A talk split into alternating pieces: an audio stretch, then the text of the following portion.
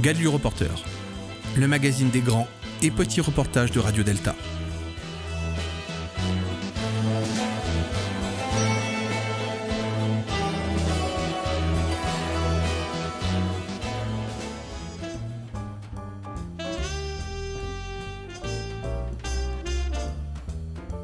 Samedi 26 juin 2021, l'association Biotique et Liberté, association liée à la Grande Loge Mixte de France, organisait un colloque sur le thème Les hommes et les animaux, réflexion éthique sur la relation humain-non humain.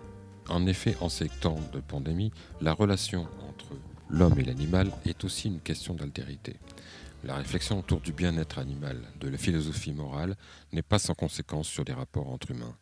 Reconnaître l'animal en tant qu'être sensible qui souhaite être préservé de la souffrance et être protégé d'une mort cruelle implique que la valeur d'une vie humaine soit interrogée.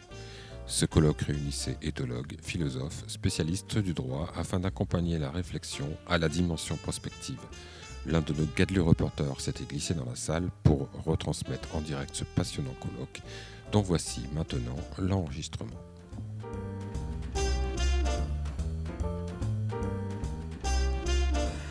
Euh, bonjour à tous et euh, merci d'être présents parmi nous. Euh, nous avons choisi cette année d'aborder une question d'actualité qui est celle du rapport entre les hommes et les animaux. La zoonose que nous venons de traverser, que nous connaissons au sujet du Covid-19, a bien montré à quel point ce rapport pouvait être étroit. Alors si dans le passé l'on est resté longtemps autour de la conception euh, d'Aristote que l'animal est un outil euh, pour l'homme, que c'est une chose qui a été donnée à l'homme pour qu'il puisse s'en servir. Les idées ont bien évolué euh, au cours du temps.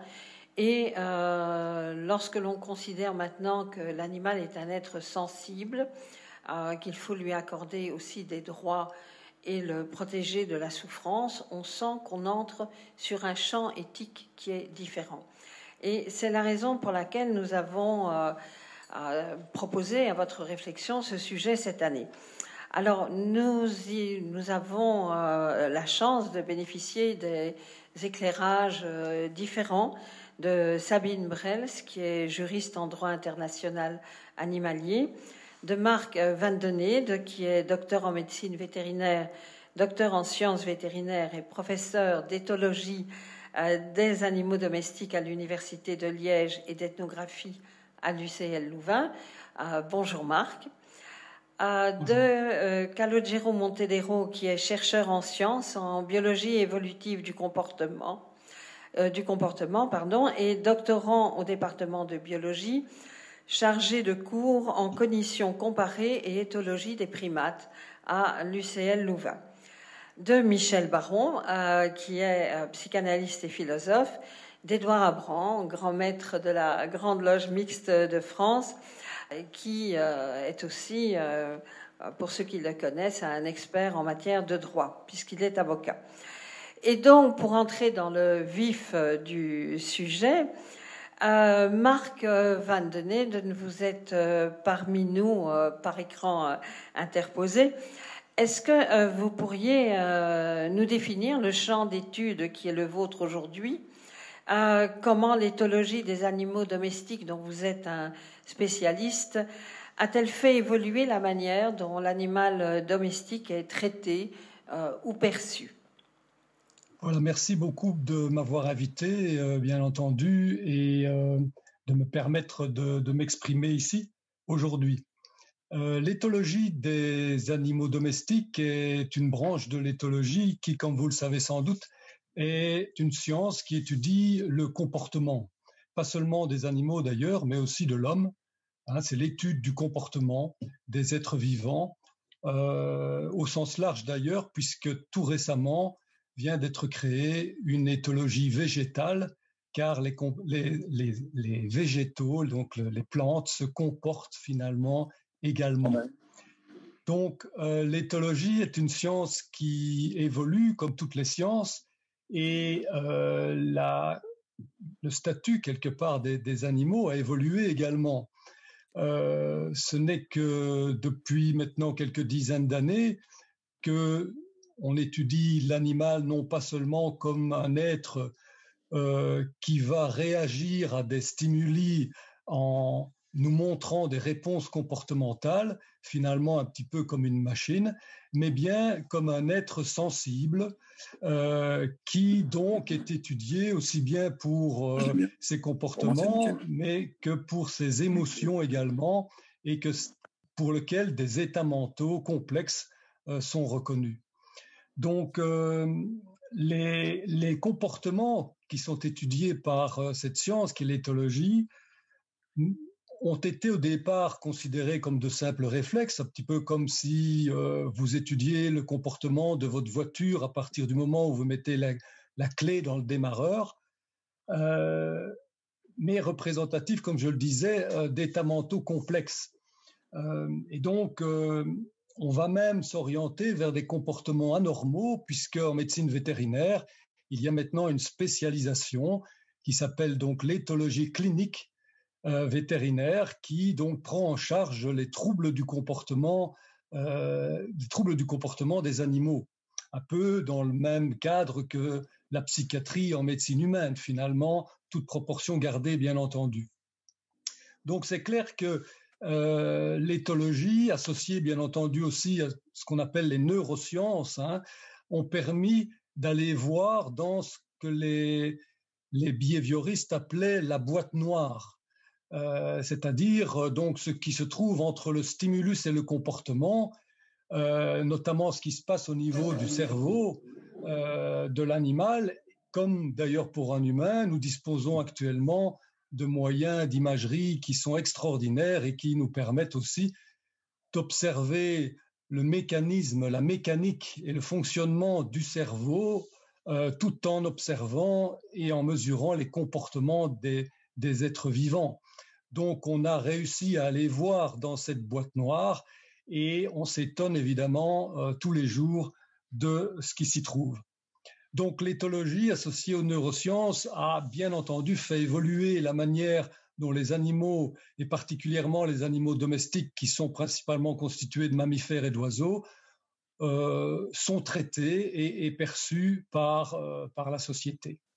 Merci beaucoup, Marc Vandenede. Calogero Montedero, vous êtes un spécialiste des primates. Euh, qu'en est-il dans votre domaine? Est-ce qu'on peut parler euh, d'intelligence animale? Et est-ce que cette intelligence évolue de manière euh, similaire au sein de différentes espèces ou y a-t-il des espèces plus intelligentes que d'autres? Alors, donc moi, comme vous l'avez dit, ben, je suis spécialiste vraiment des, primates et j'aime bien prendre un peu le, contre-pied en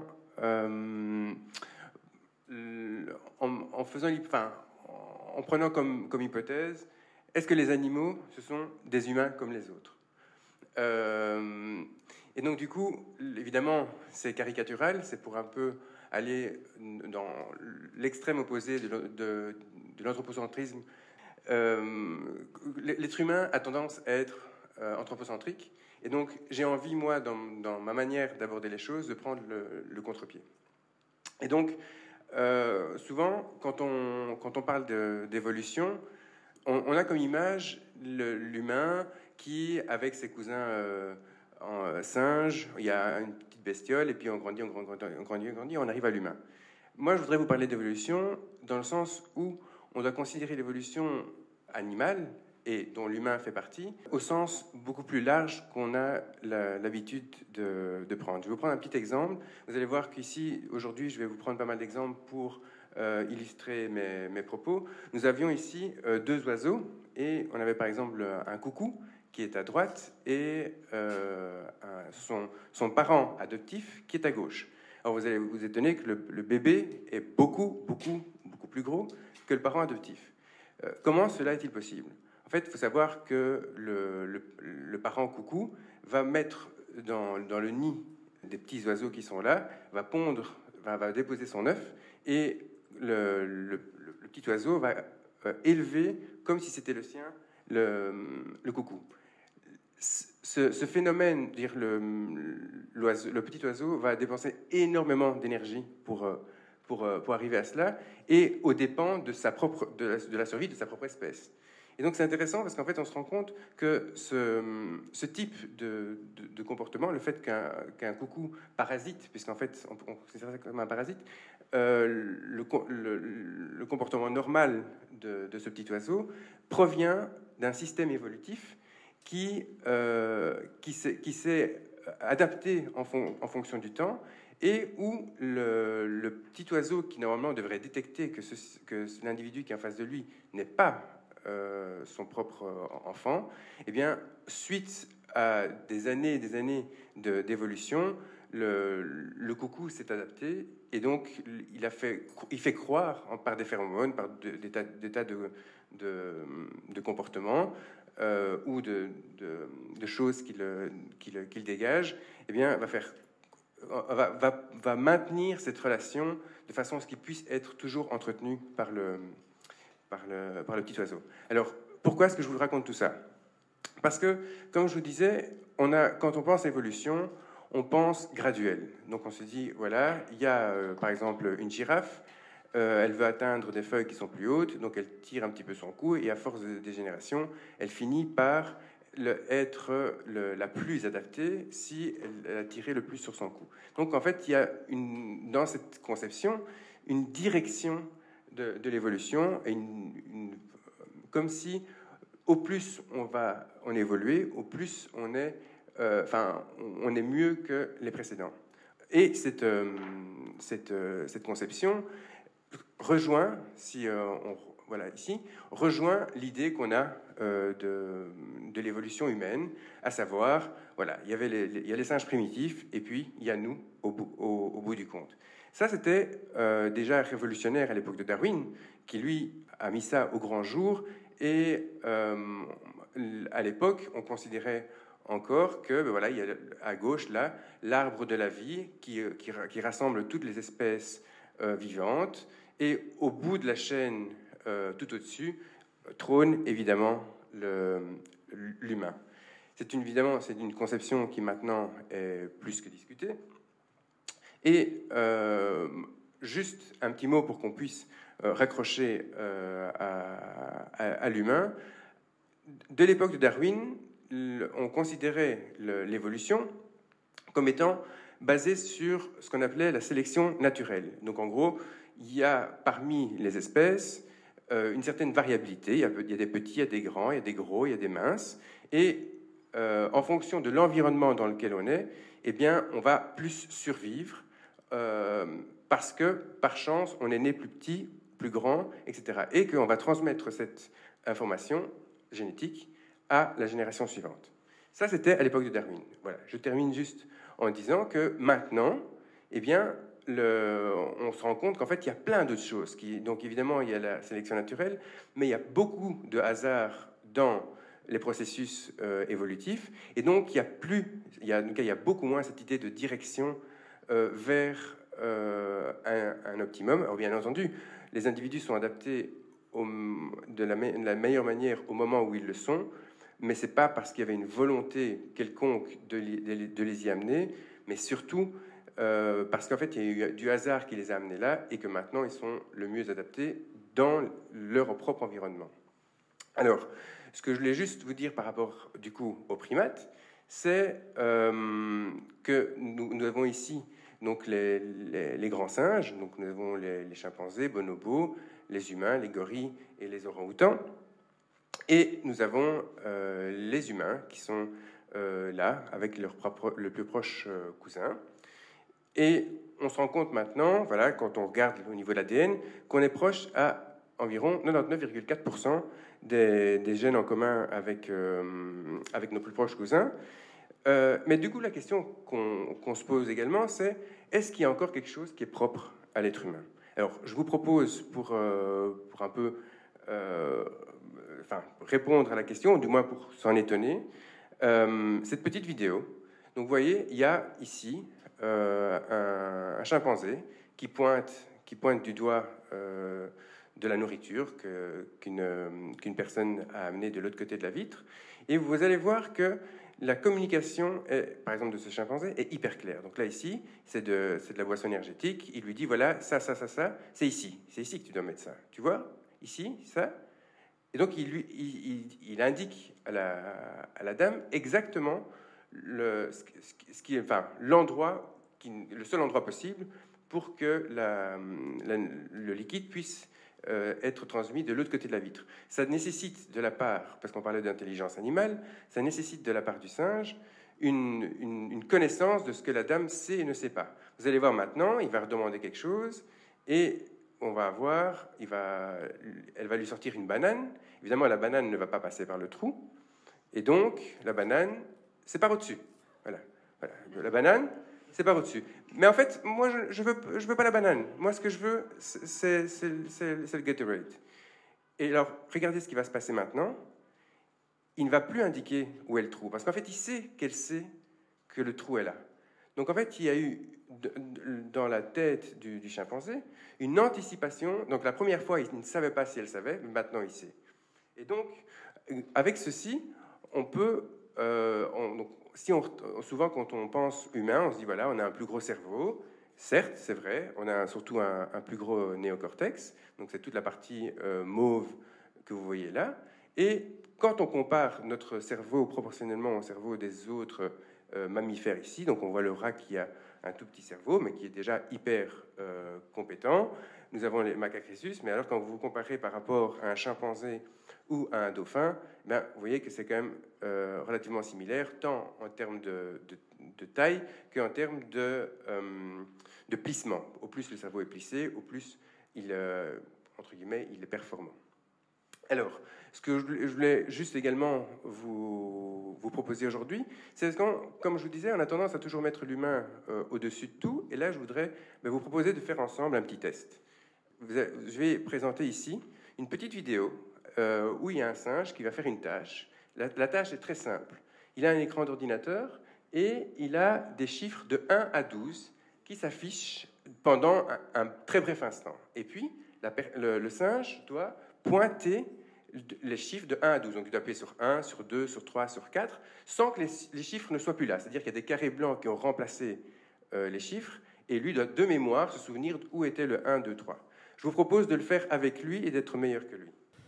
Alors vous ne voyez pas, mais c'est assez spectaculaire cette vidéo parce que le, singe va extrêmement vite et ne se trompe jamais, alors que l'humain, euh, au bout du troisième chiffre, euh, se plante complètement. Vous voyez, c'est très difficile pour nous d'arriver à être aussi compétent que lui. Donc ceci, c'est juste pour vous montrer qu'en fait, chacun dans notre domaine de spécificité, on peut être très très bon et classer les, animaux ou les êtres vivants en termes d'intelligence, voilà, ça c'est un humain qui le fait. Le son ça, ça veut dire c'est trompé. Voilà. Merci beaucoup. Ben, je crois que maintenant on sait pourquoi on dit malin comme un singe. Euh, Michel Baron, euh, parlons un peu d'anthropocentrisme. Euh, les religions monothéistes et leurs mythes fondateurs ont porté l'homme au sommet de la création, tout proche du Dieu unique et créateur. Euh, s'agit-il euh, maintenant, lorsque euh, l'on voit, lorsque l'on prend la Genèse, ce que Dieu dit à Noé, c'est tu peux manger de tous les animaux, mais pas avec leur sang. Est-ce qu'il s'agit d'une manière de remplacer les sacrifices humains par des sacrifices d'animaux, ou d'empêcher la déification de ceux-ci? Et finalement, est-ce que sortir de cet anthropomorphisme ne remet pas en question la dualité entre l'homme et l'animal? Est-ce que ça ne nous renvoie pas aussi à une pensée euh, panthéiste? Christiane, vous me posez la question si je vais être à la hauteur d'un bonobo pour, euh, pour y répondre, mais en, tout cas, le, problème de la relation à l'animal, c'est presque le problème du bourgeois gentilhomme de l'évolution. C'est-à-dire, qu'est-ce que l'homme pense de l'animal? C'est bien la question. Et naturellement, les religions et les philosophies vont s'emparer de la problématique et en faire l'une des interrogations cruciales de l'humanité et de la raison de la survie de la croyance religieuse en soi. L'idée de la hiérarchisation du cosmos à travers la création qui aboutirait à l'émergence d'un être à l'image du Dieu unique, c'est bien la vision des trois monothéistes dans lesquels on est baigné euh, actuellement. Et amène à travers la, la lecture des textes dits sacrés un anoblissement de l'homme qui autoriserait la pratique d'un pouvoir absolu sur l'animal. A contrario, dans l'histoire reliée, euh, reliée à nos cultures, il y a un contre-exemple. C'est celui de l'Égypte. C'est celui de l'Égypte qui reste le modèle du genre. L'animal est omniprésent dans la culture égyptienne. Dans la statuaire, les images de force divine, nous avons tous euh, en tête les représentations du taureau Apis, du crocodile Sebek, de l'ibis, du scarabée, de l'embaumement des animaux, de l'utilisation des formes et des symboles animaux dans l'écriture. Quand vous regardez l'écriture, l'écriture égyptienne, vous voyez bien que les animaux sont omniprésents dans l'écriture même, c'est-à-dire dans la représentation mentale qu'on en a, eh bien l'animal est présent. Et dans l'utilisation d'autres langues proches de l'Égypte. Par exemple, dans une langue qui est commune maintenant aussi, l'hébreu, ne serait-ce qu'un exemple, vous avez le la meud, le L, qui représente le serpent, qui, qui représente un, un, serpent prêt à frapper, ce qui est tout à fait euh, intéressant. Mais ne, commettons pas l'erreur de penser qu'il y aurait une déification de l'animal chez les Égyptiens. Ne demeure en fait que la divinité qui s'incarne dans les réceptacles que sont les animaux, les plantes et les hommes.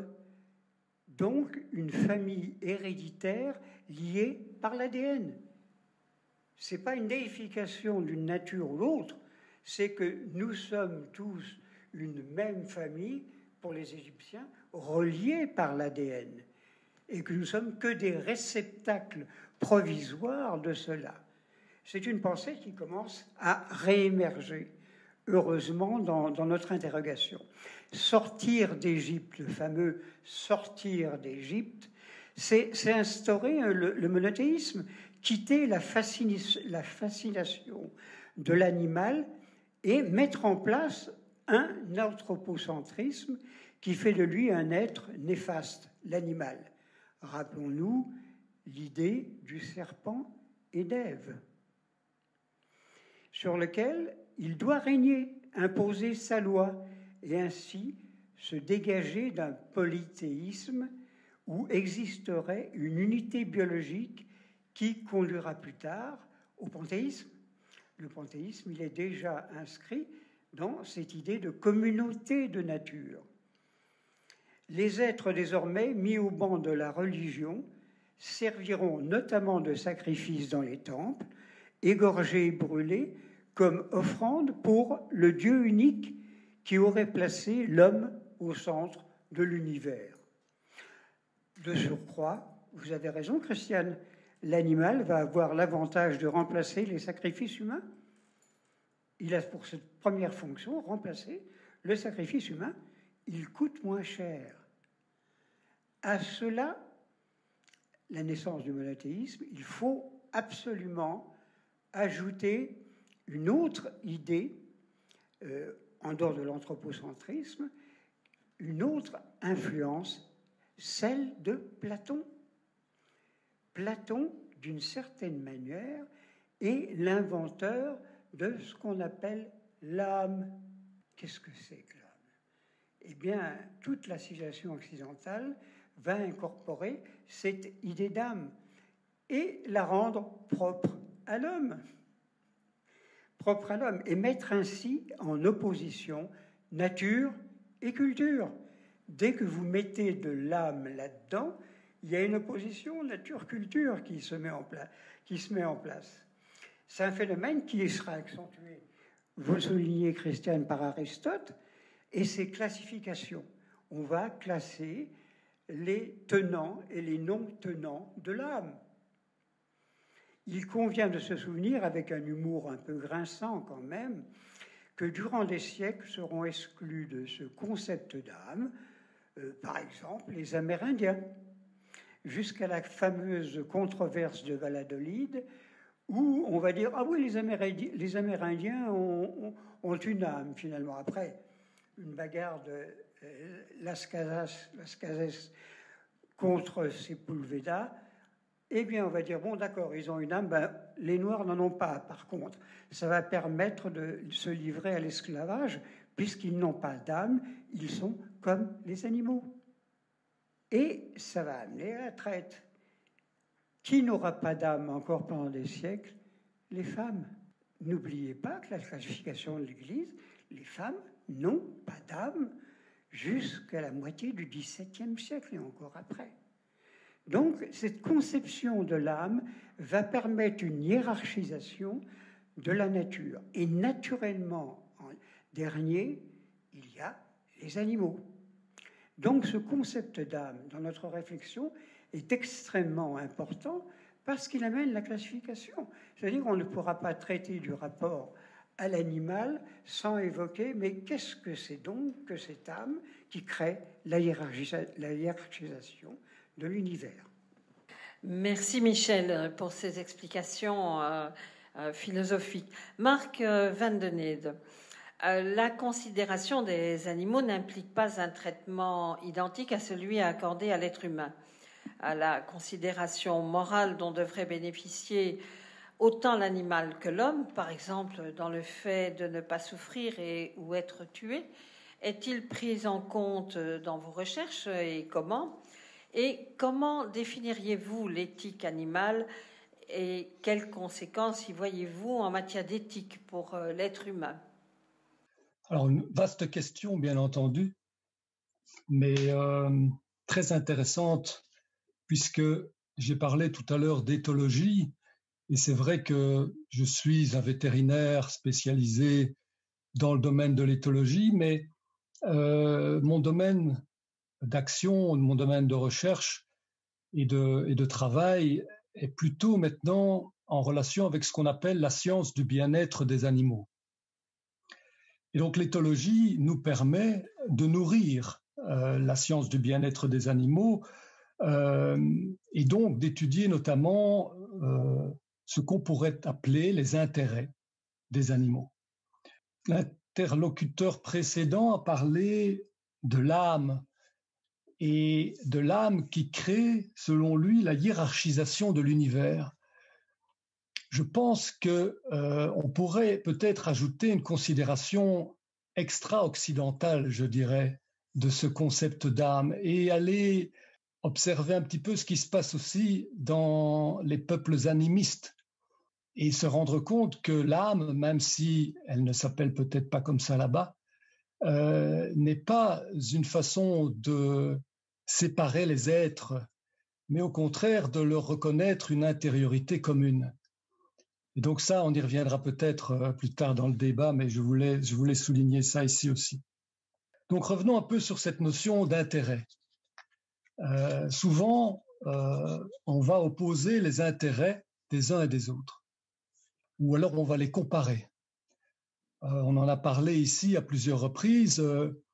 L'humain, dans son histoire, son histoire assez récente, s'est souvent construit en opposition à l'autre, en opposition à l'autre et notamment aux animaux. Hein, on dit les humains, les animaux, en oubliant peut-être que l'humain est un animal, finalement, d'un point de vue biologique. Ça semble très clair. Et donc, euh, opposer, construire en, opposé, en opposant les choses. Et donc, du coup, quand on parle d'intérêt, on aura peut-être envie de dire, oui, quel est l'intérêt? Faut-il opposer les intérêts des animaux aux humains? Si vous travaillez dans le domaine du bien-être des animaux, euh, c'est clair que euh, vous êtes en opposition avec le bien-être des humains. On me l'a dit souvent et, très très souvent aussi, toujours d'ailleurs même, je réponds que ce n'est pas le cas. Euh, les intérêts ne sont pas opposés. Euh, au contraire, et on y reviendra aussi plus tard, je pense, dans des concepts qui résonnent très fort à l'heure actuelle compte tenu de l'actualité sanitaire et médicale, des concepts de One Health en anglais, donc une seule santé notamment. Donc les intérêts des animaux, qu'est-ce que c'est alors finalement? Eh Bien comme les intérêts des humains, comme les intérêts de tout être vivant, on peut se dire que les intérêts, ce sont d'abord des besoins. Et les besoins, les besoins physiologiques et éthologiques, ce sont donc finalement les caractéristiques spécifiques de cet être vivant qui sont nécessaires à sa survie, à sa santé. Qu'est-ce qu'il faut pour qu'un être vivant de tel ou tel type puisse vivre? Pour une plante, il faut un sol, de l'eau en général, du soleil, de la lumière. Pour un animal, eh bien, ça dépend ça dépend notamment de son espèce. Et quand on parle de bien-être animal, euh, il faut toujours évidemment se demander de quel animal parle-t-on. Et comme vous le savez, la diversité de la vie est extraordinaire. Et donc parle-t-on d'un ver de terre ou parle-t-on d'un chimpanzé? C'est évidemment très différent. Moi, mon domaine, ce sont les animaux domestiques. Et donc, je peux vous dire que même parmi les quelques espèces d'animaux que nous avons domestiqués, la diversité des besoins est très importante. Un cheval, par exemple, aura besoin de manger pendant de longues périodes. Il passe sa vie à manger, en fait. Un cheval a besoin de 15, 16 heures par jour pour avoir suffisamment à manger. Et c'est normal pour lui. C'est normal et tout à fait naturel pour lui de brouter comme ça, de consommer des végétaux pendant 16 heures par jour. Je ne sais pas si vous imaginez, 16 heures par jour, ça fait deux tiers de la journée il se contente de dormir deux, trois heures par jour. Un chat, par exemple, que tout le monde connaît bien, hein, cet animal de compagnie qui a de plus en plus de succès, eh bien, le chat, c'est tout à fait le contraire. Lui, il a besoin de dormir pendant 16 heures par jour.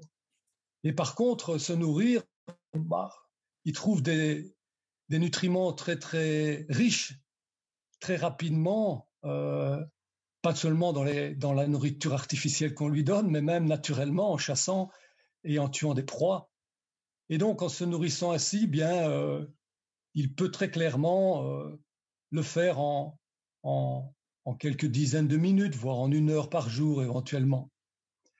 Donc, vous voyez que même au niveau, ne fût-ce qu'au niveau biologique, et là, je pense, je parle seulement au niveau physiologique, du fonctionnement de ces êtres vivants, les besoins sont variables et doivent être pris en compte. Donc, ils doivent être étudiés d'abord bien étudiés pour bien les comprendre, pour pouvoir les respecter par la suite.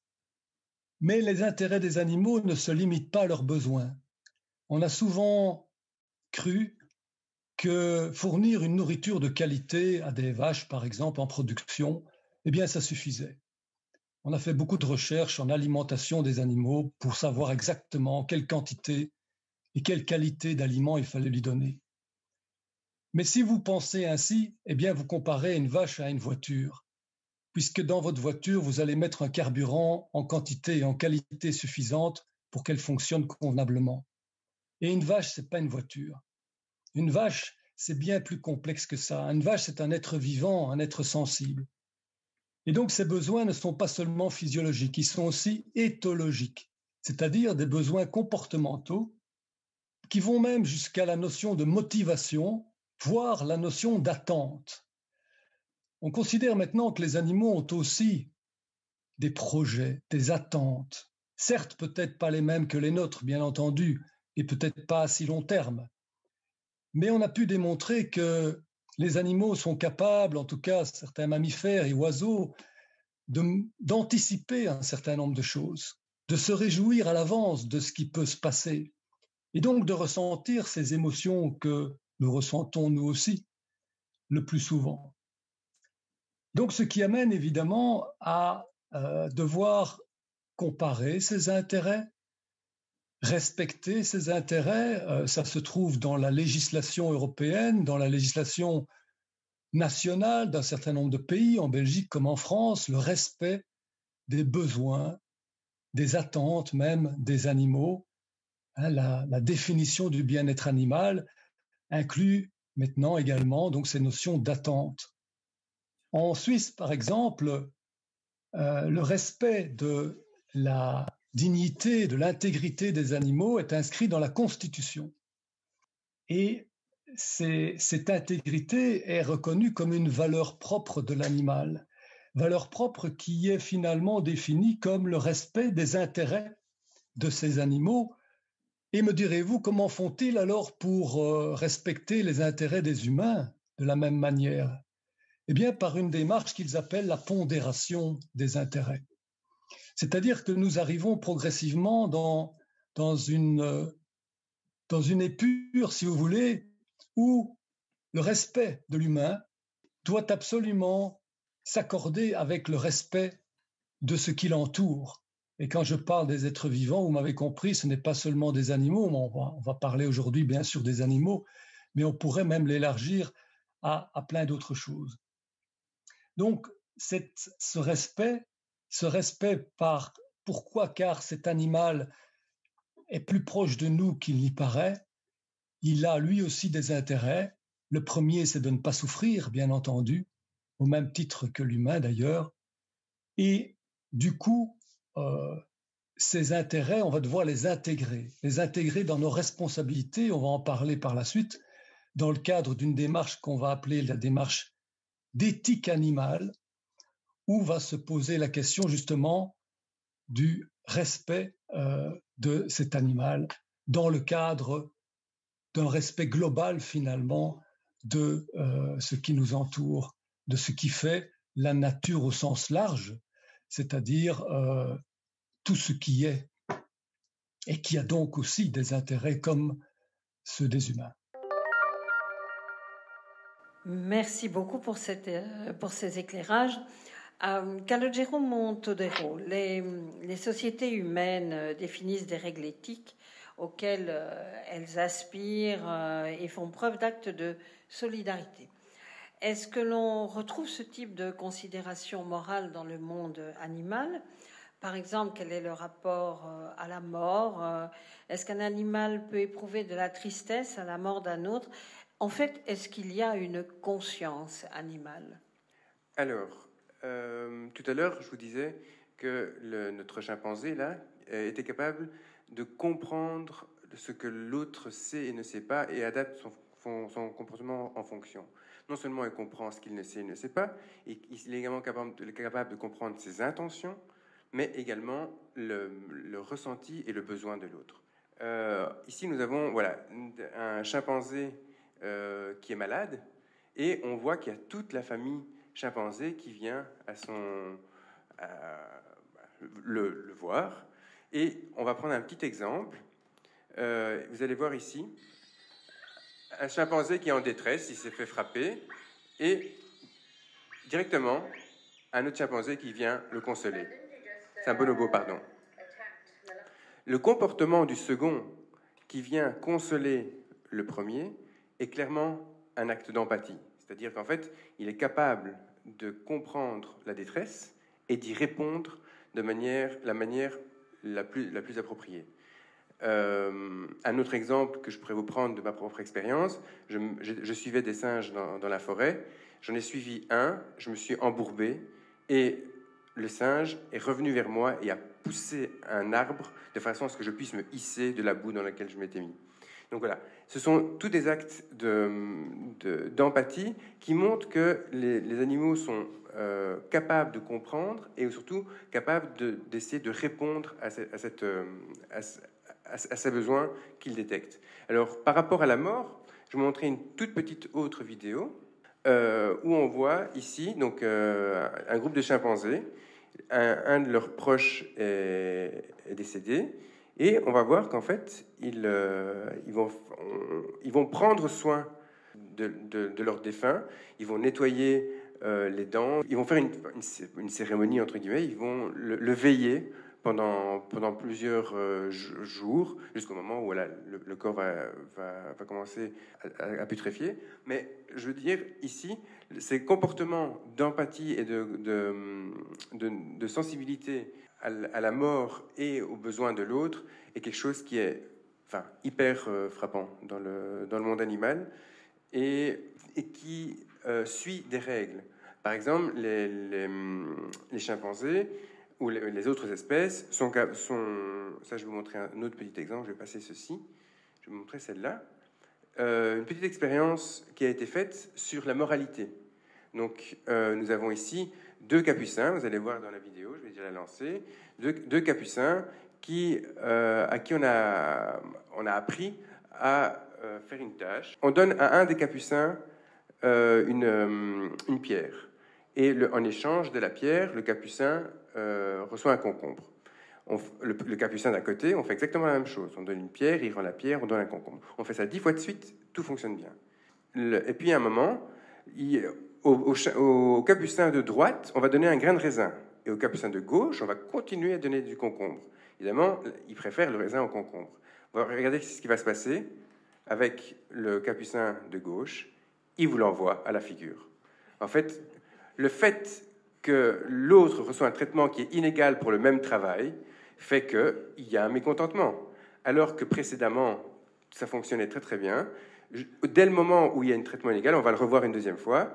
Il, voilà, il reçoit la pierre, il va la rendre, donc il fait la tâche, il va recevoir le bout de concombre, et là, réaction qu'on appelle réaction irrationnelle, il vous rebalance le bout de concombre. Et en fait, c'est la même chose que si votre voisin a gagné euro million, il gagnait 5 millions, et puis il vous dit Ah ben, je t'offre 5 euros. En général, beaucoup de gens vont leur dire Tu peux les garder. Et en fait, il vaut mieux avoir 5 euros que rien du tout. Mais c'est ce qu'on appelle la réponse irrationnelle. Merci beaucoup. Le Michel Baron. Euh, nous venons de traverser une période quand même euh, un peu compliquée avec euh, le Covid et on peut presque parler de révolution Covid. Alors, les zoonoses témoignent parfois cruellement du lien très proche entre l'homme et l'animal dont parlait aussi Marc Van den euh, Nous sommes vraiment partie prenante d'un même monde. Nos conditions de vie sont intimement liées. Et euh, le philosophe Jacques Derrida a conceptualisé cette notion de zoopolitique. Mais peut-être avant de vous demander la réponse à cette question, je vous propose d'écouter Sabine Brels, euh, qui euh, nous a fait l'amitié d'être parmi nous à travers une petite visio où elle va aborder ces questions et je vous demanderai de réagir, Michel Baron, au concept de zoopolitique. Voilà Sabine Brels.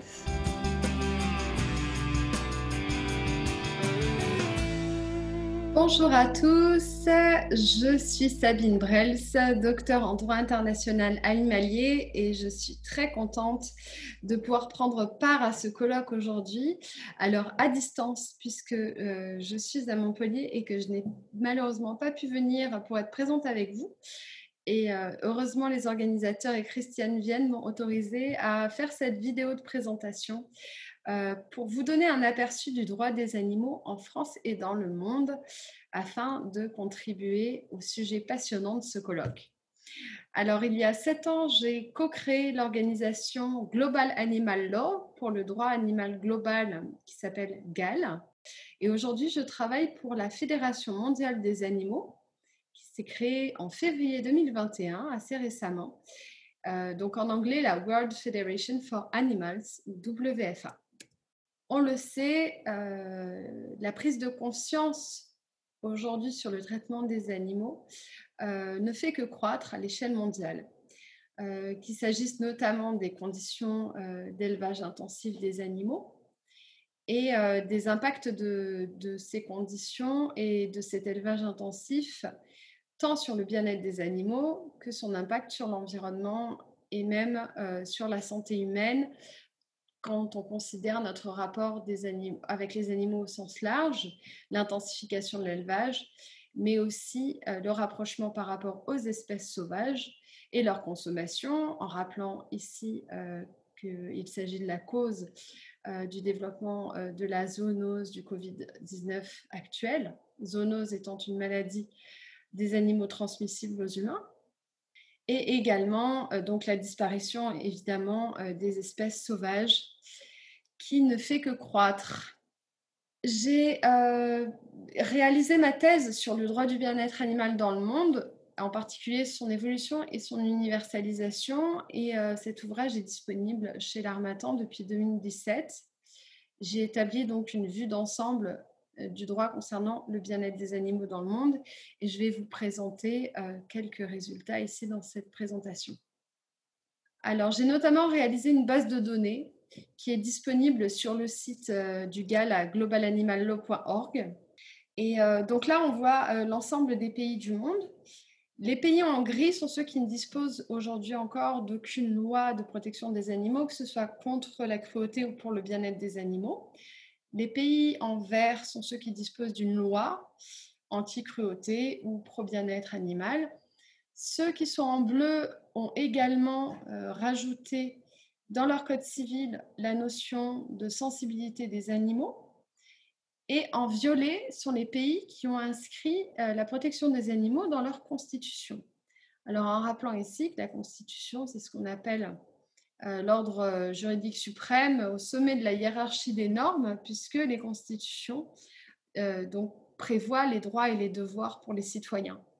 Pour donner quelques exemples, en Inde, par exemple, il s'agit du devoir de compassion envers les animaux.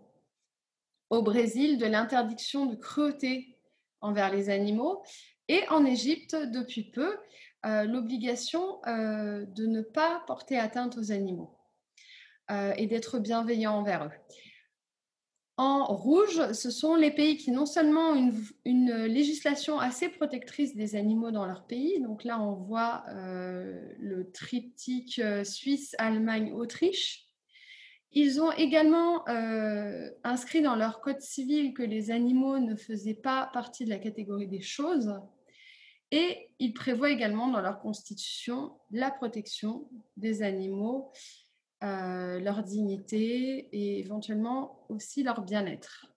En ce qui concerne le droit de l'animal en France, euh, quelques exemples, à savoir que l'ensemble des législations est aujourd'hui euh, codifiées dans le, dans le Code de l'animal depuis 2019, où vous pouvez toutes les retrouver. Euh, essentiellement, depuis 2015, donc le Code civil reconnaît que les animaux sont des êtres vivants doués de sensibilité. Ils ont donc des lois qui les protègent, mais ils restent néanmoins soumis au régime des biens, toujours. Cette euh, reconnaissance de la sensibilité des animaux en droit français n'est pas nouvelle puisqu'elle date de 1976, sachant que le Code rural reconnaissait déjà que les animaux étaient des êtres sensibles et devaient être placés par leurs propriétaires dans des conditions compatibles avec les impératifs biologiques de leur espèce. Euh, si vous voyez le nom de l'article L214, vous penserez au nom de l'association euh, célèbre en France qui porte ce nom. Les actes de cruauté envers les animaux sont euh, réprimés par l'article 521.1 du Code pénal, qui punit donc les sévices graves et actes de cruauté envers les animaux domestiques apprivoisés en captivité de deux ans d'emprisonnement et 30 000 euros d'amende. À savoir que le Code pénal punit le vol plus sévèrement, puisque le vol est puni de trois ans d'emprisonnement et 45 000 euros d'amende. C'est pourquoi notamment la récente proposition de loi qui a été faite euh, vise à augmenter donc, euh, les amendes et l'emprisonnement pour les actes de cruauté envers les animaux de manière équivalente au vol, c'est-à-dire 3 ans de prison et 45 000 euros d'amende, et également d'inclure les animaux sauvages euh, comme animaux protégés, parce que le code pénal donc, ne prévoit pas d'étendre sa protection aux animaux sauvages. Il concerne uniquement les animaux domestiques apprivoisés et tenus en captivité. Et je tiens ici à évoquer qu'il y a une exception euh, au sein de la ligne 7 de cet article qui exclut euh, les corridas et les combats de coq de la protection contre la cruauté envers les animaux, encore aujourd'hui en France. Au niveau du droit de l'Union européenne, c'est l'article 13 du traité de Lisbonne qui, depuis 2009, reconnaît que les États membres doivent tenir pleinement compte des exigences du bien-être des animaux en tant qu'êtres sensibles. Il y a toutefois des exceptions euh, qui sont euh, les, rites, religieux, pardon, les traditions culturelles et patrimoines régionaux. Euh, il y a également une série de directives et de règlements européens sur le bien-être animal que je n'ai pas le temps de développer ici, mais qui sont tous inclus dans la base de données également que je vous ai présentée tout à l'heure sur le site Global Animal Law et qui sont également dans ma thèse de doctorat que je vous ai présentée un peu plus tôt. Alors, pour donner un exemple de patrimoine régionaux, qu'est-ce que ça pourrait être? Eh bien, en France, il s'agit du foie gras. À savoir que la pratique de gavage normalement est interdite par le droit de l'Union européenne depuis la directive de, euh, sur l'élevage à son article 14 qui prévoit aucun animal n'est alimenté ou abreuvé de telle sorte qu'il en résulte des souffrances ou des dommages inutiles. Mais le Code rural protège cette pratique puisqu'il dispose que le foie gras fait partie du patrimoine culturel et gastronomique protégé en France et qu'on entend par foie gras, le foie d'un canard ou d'une oie, spécialement engraissé par gavage. Donc on voit ici que bien que l'Union européenne tente de mieux protéger le bien-être des animaux et d'interdire certaines pratiques, du fait des exceptions qui sont prévues, eh bien, certains pays continuent de protéger certaines pratiques pour différents motifs, qu'il s'agisse de traditions, de rites ou ici de patrimoine régional. En ce qui concerne le droit international, eh bien, comme on le voit euh, ici dans la première case, l'Organisation mondiale de la santé animale, l'OIE, a adopté des normes sur le bien-être animal depuis le début des années 2000. Ces normes concernent notamment le transport des animaux par voie aérienne, maritime et terrestre, et l'élevage aussi, euh, avec certaines espèces en particulier, euh, des animaux terrestres et aquatiques. Il y a également eu depuis 2013 un tournant favorable dans la justice internationale avec une décision de l'OMC euh, décidant qu'il était légitime pour l'Union européenne d'interdire l'importation des produits dérivés du phoque pour des raisons de bien-être animal. Et en 2014, la Cour internationale de justice a décidé l'interdiction euh, de la chasse à la baleine en Antarctique. Euh, à savoir que le Japon avait euh, invoqué depuis plusieurs années l'exception prévue par le moratoire, donc interdisant la chasse commerciale à la baleine, en disant que le Japon pratiquait la chasse euh, à des fins scientifiques. Or, la Cour internationale de justice a décidé que c'était donc un faux prétexte puisque en fait cette chasse était bien destinée à des fins commerciales et donc à révoquer toutes les autorisations permettant au Japon de continuer à chasser la baleine dans l'océan Antarctique. Il y a également plusieurs propositions de déclarations et de conventions qui, sont en cours pour mieux protéger les animaux à l'ONU. Euh, en ce qui concerne les déclarations, une assez connue, c'est euh, la Déclaration universelle pour le bien-être animal, qui est proposé depuis le début des années 2000.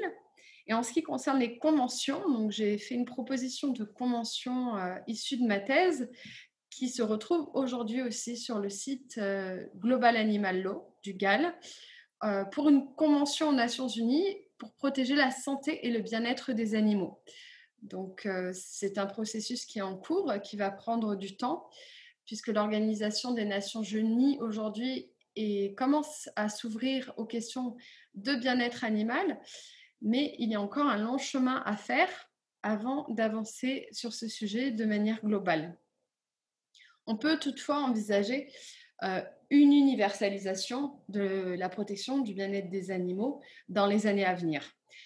D'autant plus qu'aujourd'hui, avec la crise globale, euh, une nouvelle approche de santé et de bien-être global, que ce soit pour les humains, les animaux et l'environnement, s'impose de plus en plus, notamment à travers le concept One Health, One Welfare pour une seule santé et un seul bien-être pour tous. Je vous remercie beaucoup pour votre attention. À savoir qu'avec WFA, donc la Fédération mondiale pour les animaux, nous avons élaboré un manifeste des animaux afin de prévenir les prochaines pandémies qui est un appel à construire la suite pour créer un monde plus durable, plus équitable et plus humain et, prévenir les prochaines pandémies. Nous avons aujourd'hui le soutien de presque 200 organisations mondiales de protection des animaux. Et avec ce soutien, nous espérons aujourd'hui pouvoir construire un monde meilleur pour les animaux, les humains et l'environnement. Et pourquoi pas peut-être aller vers cet objectif de l'ONU de vivre en harmonie avec la nature à l'horizon 2050. Je vous remercie et je vous souhaite une bonne fin de colloque. Merci beaucoup Sabine. Euh, et hum, Michel, je reviens vers vous euh, avec euh, une question puisqu'on vient d'aborder le concept de One Health et, de tout ce qui crée unité et lien entre l'avenir de l'humain et de l'animal. Et ce concept de zoopolitique. Là, il s'agit d'introduire euh, la vie animale elle-même dans le processus euh, démocratique en tant que tel, en vue d'une nouvelle et inédite conception de la démocratie ouverte et attentive à toute forme de vie. Euh, qu'en pensez-vous? Oui, avant de répondre à votre question, j'aimerais très rapidement vous partager avec vous une idée que les psychologues, les psychopédagogues, les psychanalystes, et je partage cet avis, ont par rapport à l'éducation de l'enfant. Pour euh, ces spécialistes, il est extraordinairement important que l'enfant, très jeune, puisse être confronté à la vie animale et avoir un animal de compagnie.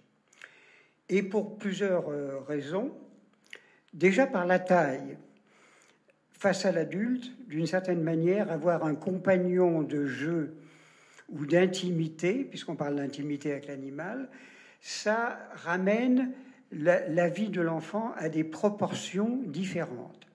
Le deuxième point, c'est que l'enfant, bon, hélas pour l'animal, peut vivre un certain nombre de pulsions agressives sur lui, on le constate bien entendu, ou de pulsions sexuelles, bien entendu aussi, sur l'animal, et que c'est une espèce d'apprentissage à sa position euh, d'adulte. Et, chose tout à fait intéressante, l'animal va permettre à l'enfant de mesurer sa maîtrise sphinctérienne. C'est-à-dire que l'animal, le frère animal, à un moment donné qui va vivre, c'est euh, un être qui pisse partout. Et naturellement, euh, par injonction parentale, euh, il est obligé de faire dans un pot l'enfant. Donc, il oublie le fait du jeu pour rentrer de la nature à la culture. L'animal est une initiation pour le nouveau-né d'une certaine façon, qui va le faire progressivement passer de la nature à la culture.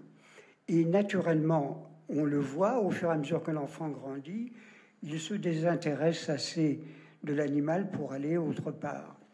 Et que l'habitude ainsi prise euh, de s'éloigner de l'animal après en avoir profité va le faire advenir dans le domaine des adultes. Mais cette phase de compagnonnage, voire de fraternité avec l'animal, est une fonction essentielle dans l'éducation. Seul l'animal n'a pas de peau. Une autre injonction, donc on, est en plein, on est en plein dans, la, question comment cette réflexion vis-à-vis de l'animal s'est passée. Et elle a été très prudente. Elle a été très prudente parce que pendant des siècles, l'animal, par rapport à la culture, a été très vite considéré par les puissances religieuses comme relié à quelque chose de satanique.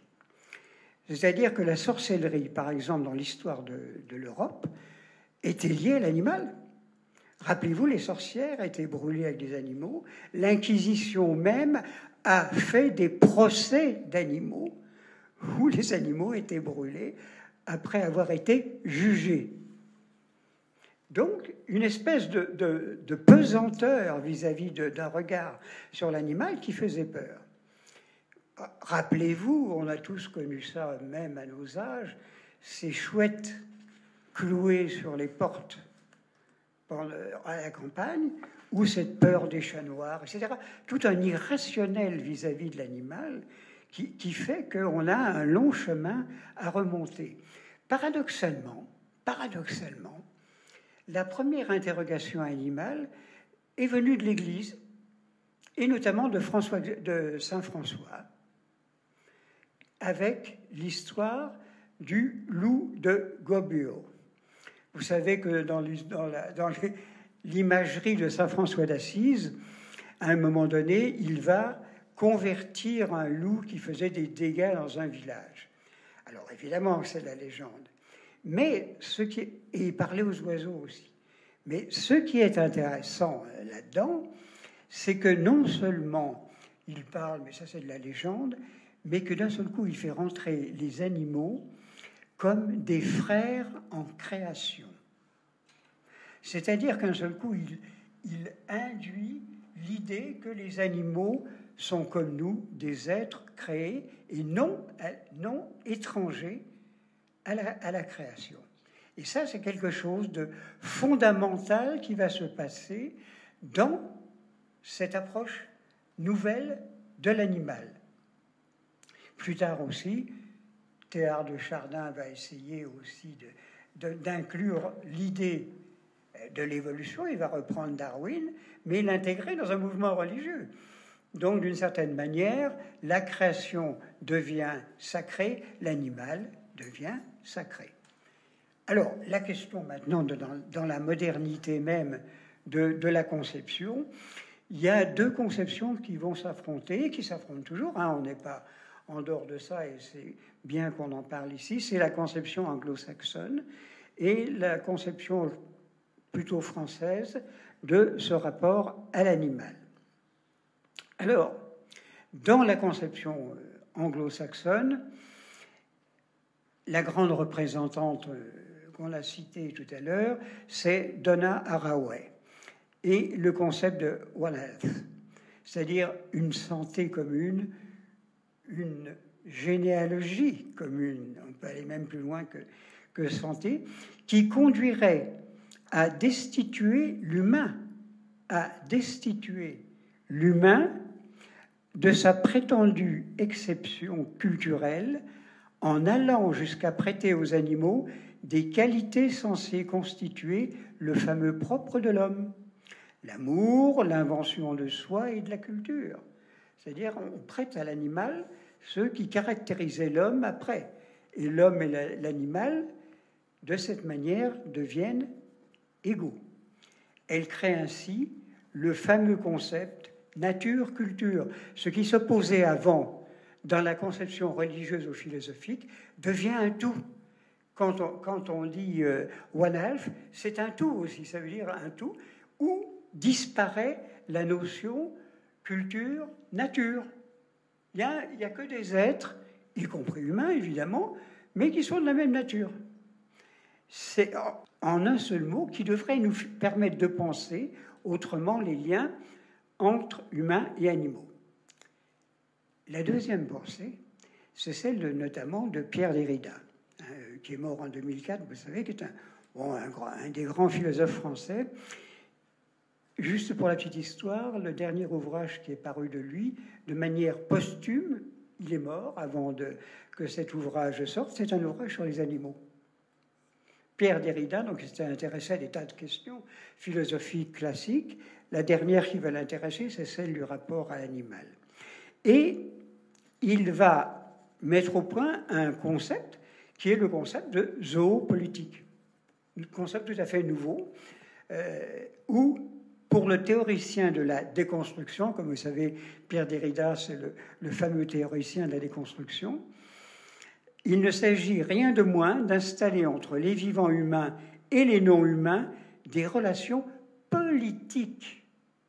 Des relations politiques visant non seulement à en faire des sujets, mais aussi de créer les conditions, non d'une égalité politique au sens où on entend de manière politique, avec l'homme, mais une égalité de considération.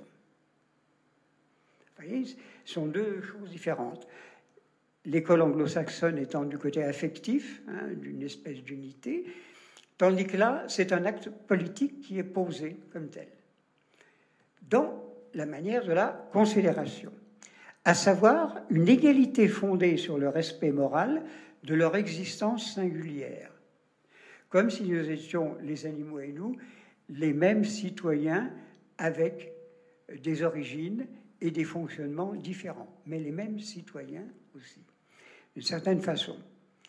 Et euh, en fait, il s'agirait d'introduire la vie animale elle-même dans le processus démocratique. Il est intéressant, donc je vous disais tout à l'heure, de constater que Derrida va mourir après euh, un, colloque, euh, quelques mois après un colloque, et que le dernier ouvrage qui va paraître est L'animal que donc je suis. L'animal que donc je suis. Donc ça nous pose question. On, est en train de réfléchir actuellement autour de ces deux conceptions anglo-saxonnes et bon, Europe, française surtout, sur ce concept-là. Comme Michel nous, nous y invite, euh, Calogero Montodero, euh, finalement, nous sommes, euh, nous humains, fiers de, notre, de nos traditions. Edward Bay Taylor, en 1958, disait que la culture est ce tout complexe qui comprend les savoirs, les croyances, l'art, la morale, la coutume et toute capacité ou habitude acquise par l'homme en tant que membre de la société. Un peu plus tard, Lévi-Strauss, en, 1973, considère la culture, lui, euh, comme un ensemble complexe d'inventions de tous ordres que nous appelons une civilisation. Alors, toujours selon Lévi-Strauss, la diversité des cultures est nécessaire à l'existence même du genre humain. Elle est en quelque sorte consubstantielle à la nature humaine. Alors, que sait-on de la transmission de la culture euh, animale Existe-t-il une culture animale? Y a-t-il une civilisation euh, animale? Alors, euh, ben, comme le disait Michel juste maintenant, pendant longtemps et encore actuellement, la culture a été longtemps considérée comme étant propre à l'humain. Et donc, reconnaître que d'autres espèces animales sont capables d'avoir une culture réduit encore la spécificité que, l'on pensait notre. Alors, euh, non seulement euh, la culture existe dans, différentes espèces, mais c'est quelque chose qui est assez répandu. Et maintenant qu'on commence à l'étudier, on se rend compte qu'au plus on l'étudie, au plus on en trouve. Je ne sais pas si on peut avoir éventuellement le, les images. Donc ici, on voit euh, un chimpanzé et un gorille qui apprennent ensemble euh, à utiliser euh, des outils. Et évidemment, c'est quelque chose qui est, qui est, pas, pas naturel dans le sens où normalement, ce sont des espèces qui ne, cohabitent pas. Là, c'est dans, un parc. Mais l'idée, c'est que, en fait, une fois qu'on commence à, à, avoir des habitudes, en fait, elles vont se transmettre de, de génération en génération. Alors, si, euh, bien entendu, ça existe chez les, chez les primates, ce n'existe pas que chez eux et la culture vraiment dans une diversité d'espèces euh, impressionnante. Il y a les dauphins qui utilisent des éponges pour aller remuer le fond marin. Il y a les mésanges charbonnières qui euh, ont trouvé la solution d'aller percer euh, les opercules de lait à Londres. ici, je vais vous montrer un. Je ne sais pas si on a le temps ou pas. Il y avait une petite vidéo de, une minute, deux minutes où je peux passer. On peut, si vous voulez, sur la notion de culture euh, chez, les, chimpanzés, où on voit justement que l'utilisation de, la, culture pour la, pêche thermique.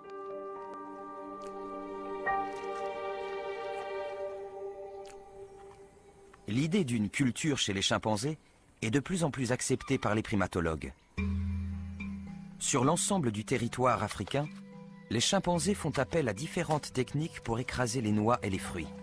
Certains utilisent des morceaux de bois, d'autres des pierres ceux de Fongolie frappent les fruits du baobab contre des pierres ou des arbres.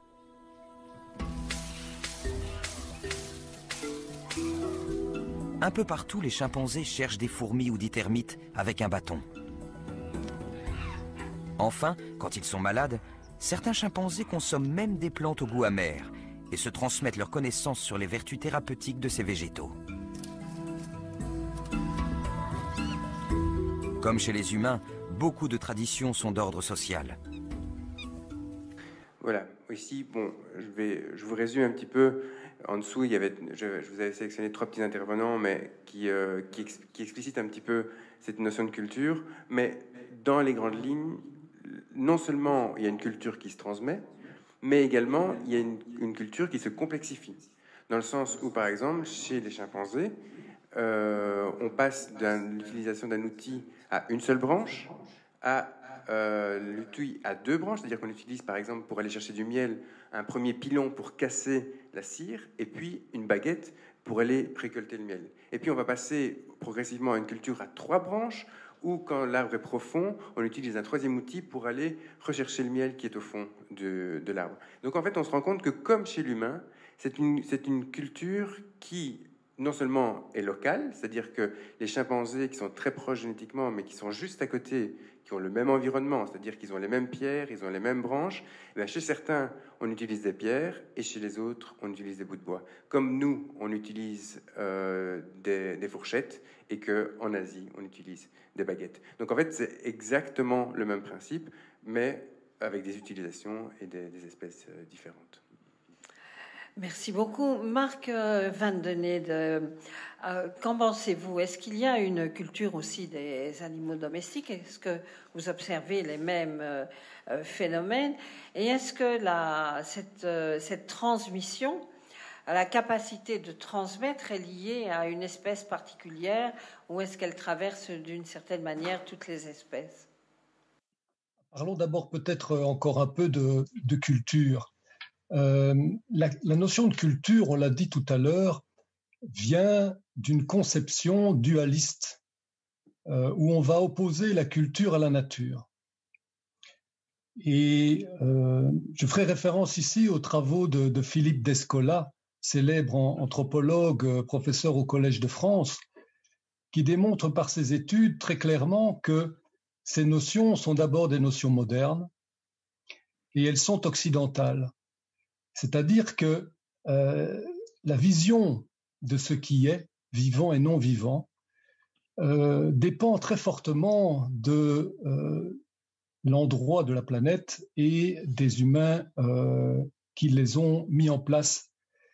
Donc, il ne faudrait pas imaginer que cette notion de nature et de culture est universelle, qu'elle est partagée par tous les humains sur la planète et euh, qu'elle est euh, aussi ancienne que, l'humanité, que du contraire. Donc ça, c'est d'abord une chose très très importante, c'est de se rendre compte que c'est une vision occidentale assez moderne que de se construire en tant qu'humanité euh, à l'opposé d'autres choses, et notamment des animaux. Et si j'ai bien entendu, Michel Baron notamment parler de la construction de l'enfant, j'ai encore interprété peut-être cela comme euh, une construction où l'humain doit finalement se débarrasser de son côté animal pour devenir humain. Et ça, c'est quelque chose qui m'étonne beaucoup. Euh, pas seulement d'un point de vue biologique, mais aussi d'un point de vue psychologique et d'un point de vue euh, philosophique même je pense que c'est même assez dangereux euh, de, parler ainsi, car cela pourrait nous amener à, ce qu'on observe souvent euh, actuellement, c'est-à-dire une humanité moderne euh, qui peut-être parfois se croit débarrassée de son animalité. or, il ne faut pas être grand scientifique pour se rendre compte que nous sommes toujours obligés de respirer, de boire, de manger, de déféquer, d'uriner. Euh, et donc, euh, notre animalité, elle est bien là. Euh, faire une différence entre humain et animal finalement une énorme bêtise quelque part. pour l'exemple de comportement de défécation, il est faux de dire que seul l'humain va avoir un comportement de latrine, comme on dit en éthologie. Il suffit d'observer votre chat qui va aller faire ses besoins dans votre bac à litière que vous lui avez offert.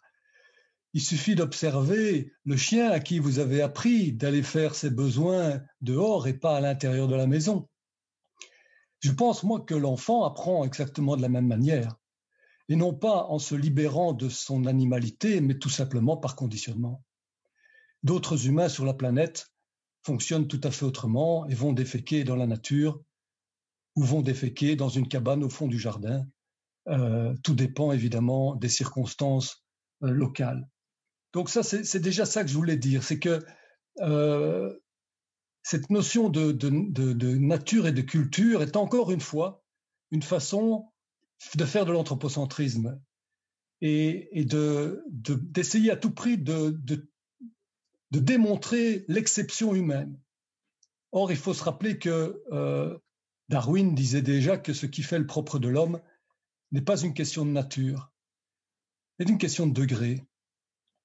Et que finalement, tout est évolution. Donc même, pas seulement les caractères physiques et, physiologiques, mais aussi les caractéristiques psychologiques. Donc c'est une question de degré. Et une question de degré ne veut pas dire nécessairement mettre l'homme en fin de course. En fin de course, on l'a vu tout à l'heure, il y a des aptitudes qui sont bien mieux maîtrisées par certaines espèces animales que par l'espèce humaine. Donc, euh, euh, pour en revenir à cette, notion de culture, oui, si on veut utiliser cela, si on veut utiliser la notion qui consiste à dire que certains animaux n'ont pas que des comportements spécifiques qui sont propres à l'espèce et qui les différencient par rapport à une autre espèce, mais aussi des comportements individualisés, des comportements qui s'expriment en sociétés particulières, différentes par rapport à d'autres sociétés. Oui, bien sûr. Sortons aussi de cette image tout à fait fausse au niveau scientifique que les animaux sont caractérisés par des comportements spécifiques. Et croire qu'un mouton est le même que tous les autres moutons, comme on le dit en français, c'est une erreur. Observez-les, passez du temps avec eux, et vous verrez que chaque mouton a des spécificités. L'éthologie moderne étudie la personnalité des animaux. On reconnaît aux animaux une personnalité, donc ça veut dire que chaque animal développe des particularités comportementales. Chaque animal va apprendre un certain nombre de choses. Il va développer des aptitudes particulières, aptitudes qu'il peut transmettre. Il peut transmettre cela aussi par l'intermédiaire de mécanismes d'apprentissage qui sont démontrés dans certaines espèces comme particulièrement efficaces, ce qu'on appelle les apprentissages sociaux. Apprentissage social par observation, d'une technique, comme on l'a vu par exemple de nourrissage. Il y a un exemple très célèbre d'une population de macaques vivant sur des îles au Japon qui ont appris par exemple à laver leur nourriture avant de la manger. Euh, au départ d'un individu qui a trouvé ça très intéressant et cette technique s'est diffusée au sein de cette population. Elle n'est présente que dans cette population, pas dans une autre. Donc, il y a effectivement des caractéristiques de ce type-là, mais n'en faisons pas euh, une façon de différencier à nouveau, encore une fois, euh, les humains aux animaux. Euh, c'est une aptitude d'apprentissage qui permet à des animaux d'exprimer leur, leur particularité individuelle à partir du moment où elle se construit au sein d'un groupe d'individus, ça devient sans doute euh, une protoculture ou une culture, si on veut appeler ça comme ça, moi ça ne me dérange pas, mais j'appellerais ça plutôt des aptitudes sociales, géographiques particulières au sein d'une espèce. Un autre exemple, on reconnaît par exemple l'existence de dialectes chez les oiseaux chanteurs. Donc certes, le chant d'oiseau n'est pas un langage humain, mais euh, il est étudié en profondeur par sa complexité et notamment, donc, on a pu démontrer que euh, des animaux, des oiseaux issus de la même espèce, je, prends, je pense par exemple à un oiseau commun qui est le pinson des arbres en Europe, eh bien, si vous écoutez un pinson des arbres chanter, c'est assez facile. Le mâle chante toujours de la même façon, il a toujours une même phrase qu'il chante à répétition. Euh, eh bien, vous allez vous écoutez ça ici en Belgique, euh, à Bruxelles, et puis vous descendez euh, un peu plus bas vers la France, et vous vous arrêtez, euh, par exemple, je ne sais pas moi, à Tours, 500 km plus loin au sud de Bruxelles. Vous ouvrez la portière de votre voiture, vous allez écouter les oiseaux chanter, vous allez entendre un pinson qui chante. si vous connaissez un petit peu le chant des oiseaux, vous allez le reconnaître. Vous dites, tiens, il dit la même chose que le, que le belge, mais il a un accent, un accent tourangeau, un accent de Tours. Euh, et donc, euh, c'est la même espèce. Hein. C'est comme nous, Parisiens, Tourangeau, chacun aura un, parlera français comme le belge parle français aussi, même si parfois on dit qu'on parle le belge. On parle français peut-être un peu particulier parfois, mais on se comprend. certains diront ah ben oui, mais ça c'est typique, ça fait partie de notre culture, c'est typiquement humain. Eh bien, ben non, pas nécessairement. Donc, euh, euh, je pense qu'on a encore beaucoup de choses à apprendre et, justement, ça, ça nous apprendra aussi à, nous construire, non pas en, nous opposant à autrui, mais en, cherchant ce qui nous réunit. Merci Marc. Euh, Édouard Abram, le philosophe anglais Jérémy Bentham, qui a vécu au XIXe siècle, elle soutenait que c'est la faculté de souffrir et non la faculté de raisonner qui, euh, devrait être euh, le critère euh, permettant d'évaluer le traitement juste des autres êtres. Et donc il disait, si la capacité à raisonner en était le critère, plusieurs êtres humains, en comptant les bébés et les personnes handicapées, seraient traités comme s'ils étaient des choses. Alors, d'une certaine manière, Bentham ne remet-il pas en cause une vision du droit dominée euh, par euh, l'homme, euh, on va dire le chasseur, le tueur d'animaux, aux dépens bien sûr des animaux, mais aussi des femmes et des enfants. Est-ce que la notion de droit et de devoir est intrinsèquement liée? Un bébé a-t-il des droits mais pas de devoirs? Est-ce qu'il peut en être de même pour un animal? Merci. Euh, bonjour Christiane, bonjour à toutes et à tous. Bon, je ne suis pas du tout un, spécialiste de Bentham, mais je, vais quand même essayer une réponse. D'abord, j'ai du mal avec Bentham à cause d'une chose simple, c'est son, panoptique en matière, euh, pénitentiaire. Euh, qui, annonce et préfigure plutôt assez bien la, société de vigilance à laquelle nous, sommes en train de, de nous préparer. Donc, pour ça, je ne me suis pas plongé dans, l'œuvre de Bentham, qui était à la fois philosophe et jurisconsulte, c'est vrai. Donc il pouvait, euh, il pouvait envisager les, deux aspects. Je suis pas certain que quand il avait hum, parlé de la question animale, il, envisageait tout ce type de conséquences. En réalité, c'était euh, c'est simplement l'expression de la pensée utilitariste, c'est-à-dire que euh, on examine les conséquences de nos actes à l'aune de ce que Marc Vandened évoquait tout à l'heure, c'est-à-dire une espèce de, bien-être euh, global. On va faire une mesure des, peines et des plaisirs, et puis, euh, essayer de voir, euh, de, maximiser le bien-être. Et donc, pour maximiser le bien-être, en effet, l'aptitude à raisonner est indifférente, puisque c'est en revanche le bien-être que ça procure, ou à l'inverse, la souffrance que, ça, ça peut procurer, qu'il s'agit de mesurer. Donc, en effet, c'est un outil mais euh, c'est un outil qui permet de, nuancer ou en tout cas de combler un petit peu le, fossé euh, humain-animal. Euh, pour autant, pour autant, je pense pas que l'éthique animale se, se, réduise à, la pensée de Bentham et à la pensée utilitariste. en réalité, il y a beaucoup, beaucoup de penseurs qui s'opposent sur les, sur, les, sur les ressorts et, les, et, même les fondements de, de la défense de, du bien-être animal et euh, j'oserais presque dire qu'il s'agit d'une forme de, jungle, en tout cas de la pensée, et qu'il y a vraiment beaucoup, beaucoup de, désaccords et de disputes au sens euh, philosophique. Sur la question des, droits et des devoirs, euh, en, en, filigrane, c'est un petit peu la question de sujet de droit qui se pose puisque un sujet de droit, soit, que ce soit une personne morale ou une personne physique, au fond, c'est euh, un être qui, euh, qui est titulaire de droits et d'obligations. Je, préfère peut-être juridiquement le terme obligation au terme devoir, parce que devoir, c'est une connotation peut-être un petit peu morale. Euh, donc, si on prend cette définition de sujet titulaire de droits et d'obligations, il est difficile quand même de, de, considérer l'animal comme un sujet de droit, parce que quelles obligations est-ce qu'il serait susceptible d'être, enfin, de lui être opposé?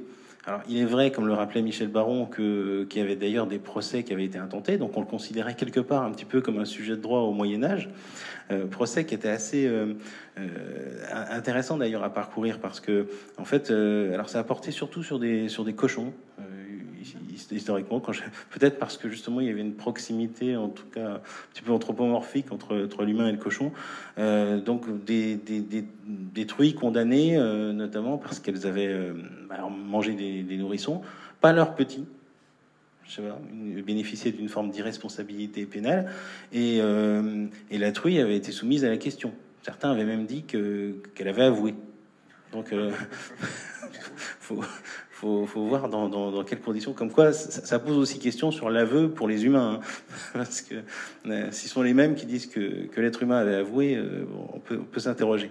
Et puis, c'est vrai qu'il y avait des pratiques un peu anthropomorphiques, puisque on, euh, on a connu des excommunions de, cafards, de mouches, euh, même des, je, je crois qu'il y a eu l'exorcisme de dauphins. Bref, c'est vrai que heureusement, on a quitté un petit peu cette, cette euh, cette, notion. Et aujourd'hui, je ne crois pas qu'il y ait de procès qui soient intentés aux, animaux. Pour autant, les enfants, eux, sont, euh, sont des sujets de droit qui peuvent d'ailleurs être entendus à l'occasion d'une instance euh, judiciaire. Donc, c'est pas du tout comparable.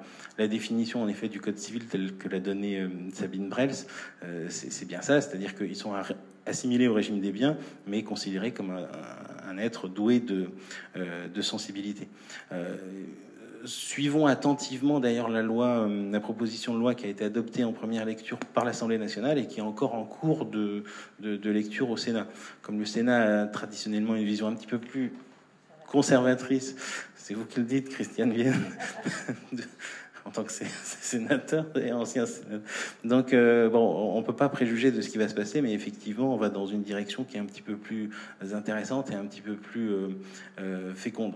Après, encore une fois, la dernière, ce qui me fait moi rejeter l'utilitarisme, c'est que la liberté n'y est perçue un peu comme, comme un instrument au service de cette maximisation du, du bien-être. Euh, j'ai du mal à voir la liberté comme un instrument. Parce qu'à la limite, on peut très bien concevoir, euh, dans une perspective utilitariste, que si on donne aux êtres humains et aux, aux animaux d'ailleurs euh, tout le bien-être, on peut se passer de la démocratie, on peut se passer de, la délibération, on peut se passer du débat, on peut aussi de tout, se passer. Donc c'est pour ça que j'ai beaucoup de mal avec cette, pensée-là. Mais en revanche, elle a pu être utile dans, la défense de la cause animale. Merci beaucoup, Edouard, et de cette réflexion euh, globale aussi euh, sur euh, le droit. Marc Van den Eden, tout récemment, la presse faisait écho de la mise à la retraite de Magawa. Alors, Magawa, c'est un rat africain géant qui a contribué à sauver des vies en détectant des mines au Cambodge et a même été décoré pour sa bravoure. Alors, les animaux contribuent de nombreuses manières à notre bien-être, y compris dans le domaine de l'expérimentation médicale. Alors, comment limiter la souffrance animale dans ce cadre? Est-ce que la souffrance animale euh, peut-elle se justifier lorsqu'elle permet de diminuer la souffrance humaine? Et donc, euh, à votre avis, quelle éthique défendre euh, dans ce domaine?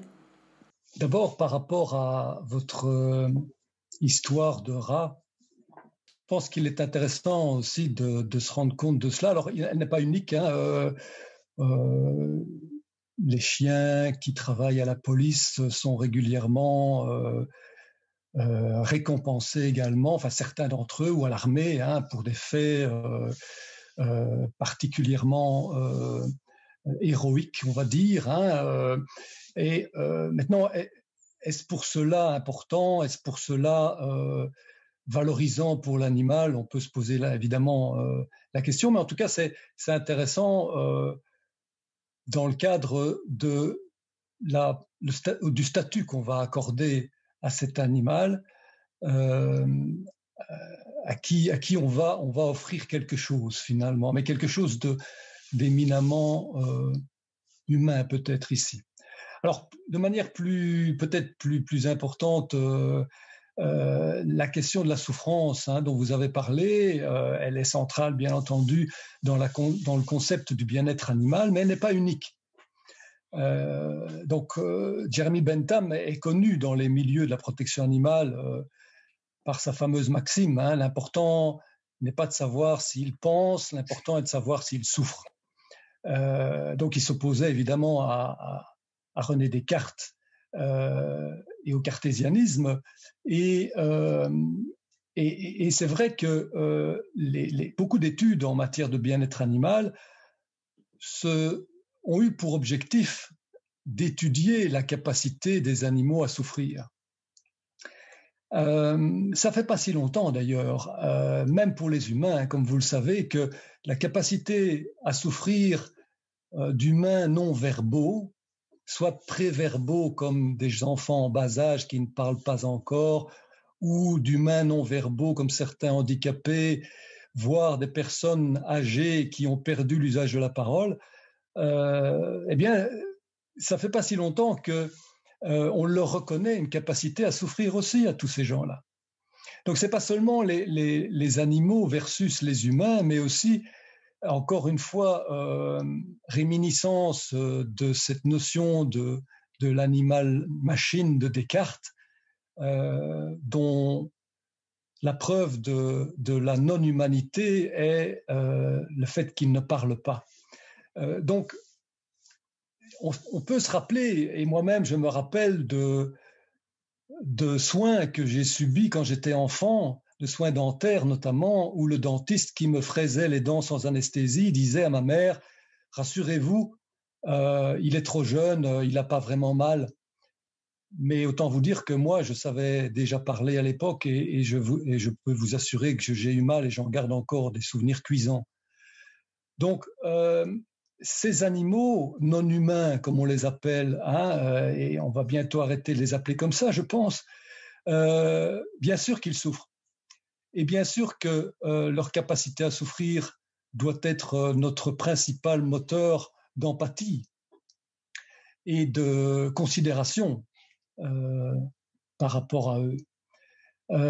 et que donc toutes ces études qui ont été menées ces dernières années euh, conclut à une souffrance, euh, à l'existence de cette émotion-là, pas seulement à une perception de stimuli douloureux qu'on appelle la nociception, perception de choses nocives qui pourraient être encore une fois euh, interprétées comme des réflexes pour se défendre. Mais non, il y a bien une émotion douleur aussi, il y a bien des souffrances mentales également, on parle de phobie, on parle d'anxiété, on parle de troubles compulsifs, tout un vocabulaire utilisé en psychiatrie humaine qui est adapté maintenant aux troubles du comportement, aux troubles mentaux chez l'animal. Euh, alors évidemment, du coup, euh, vous m'emmenez sur euh, la question de l'expérimentation médicale, l'expérimentation animale et l'éthique appliquée à l'utilisation d'animaux pour la recherche médicale notamment. Ces animaux sont toujours utilisés, bien entendu, euh, même si de nombreuses méthodes alternatives, comme on les appelle, se développent. Hein, des travaux qui sont reliés, par exemple, à des cultures de cellules, euh, voire à des modèles informatiques, par exemple, qui pourraient progressivement remplacer l'utilisation d'animaux euh, dans la recherche. Mais il faut bien reconnaître qu'à l'heure actuelle, ces méthodes alternatives ne permettent pas à la recherche médicale de se passer totalement du modèle animal. Et donc, il existe toujours une expérimentation animale, il existe toujours des animaux qui euh, sont utilisés dans nos laboratoires pour faire progresser euh, la science et la médecine au profit de l'homme, au profit de l'humain, bien entendu, mais aussi, il ne faut pas l'oublier, au profit des animaux également eux-mêmes. Hein, c'est toute la recherche en médecine vétérinaire, évidemment. Euh, donc là, les modèles animaux profitent à d'autres animaux, pas seulement aux humains. Comment limiter la souffrance animale dans ce cadre, me direz-vous? Et c'est une partie de votre question. Euh, en tout cas, euh, c'est clair que l'Europe s'est engagé dans cette voie depuis déjà un certain nombre d'années, puisque le traité de Lisbonne reconnaît l'animal comme un être sensible. Il faut se rappeler que le mot sensible en français, là, est la traduction du mot sentient en anglais. Et donc, aller euh, explorer le concept de sentience, un mot qui vient d'être euh, intégré dans le dictionnaire Larousse d'ailleurs, en français, euh, concept bien plus large que la simple sensibilité sensorielle. Hein. On parle ici bien d'émotion et euh, d'une première étape de la conscience. Donc, tout ça pour dire que cette prise en compte de la souffrance, elle est centrale dans toute la législation de protection des animaux d'expérience. En Europe, il y a tout un outil, tout un outillage, un ensemble de lois, de directives qui sont donc euh, retrouvés au niveau des, États-nations également, qui protègent les, animaux euh, d'expérience. Donc, on leur reconnaît bien entendu une capacité à souffrir, et je dirais que c'est peut-être le droit euh, animalier qui est le plus avancé en matière de bien-être animal. C'est la protection des animaux des animaux d'expérience. Euh, il faut savoir que pour travailler sur des animaux euh, dans un laboratoire, d'abord, vous devez avoir un laboratoire agréé. Donc, il faut des locaux euh, équipés pour héberger ces animaux avec des normes bien précises en fonction des animaux que vous souhaitez utiliser. L'hébergement est d'ailleurs soumis à ce qu'on appelle de l'enrichissement des conditions d'hébergement qui est aussi une obligation. Donc, vous ne pouvez plus loger des souris simplement dans une cage en leur donnant de l'eau et de la nourriture et en considérant qu'elles sont bien logées ainsi. Euh, vous devez être formé. Donc, il faut suivre euh, une formation obligatoire particulière, quelle que soit votre formation, même si vous êtes vétérinaire. Il y a une formation complémentaire obligatoire spécialisée à suivre et à réussir parce qu'il y a des examens à la clé. Ensuite, euh, vous devez également recevoir l'autorisation d'une commission d'éthique. Donc, euh, pour chaque laboratoire, euh, existent donc des commissions d'éthique à travers le pays, pour chaque pays, qui examinent chaque projet de recherche et donc autorisent ou pas d'ailleurs la tenue de ce projet de recherche utilisant des animaux. Euh, donc, je passe les détails. Il y a encore évidemment toutes sortes de contrôles, euh, évidemment internes et externes euh, de tout cela, mais tout ça pour dire que la souffrance est reconnue et doit être reconnue. L'animal en tant qu'être sensible est reconnu, et pas seulement pour sa capacité à souffrir, mais aussi par le fait qu'en tant qu'être sensible, sa qualité en tant que modèle expérimental est évidemment en relation directe avec sa capacité à souffrir.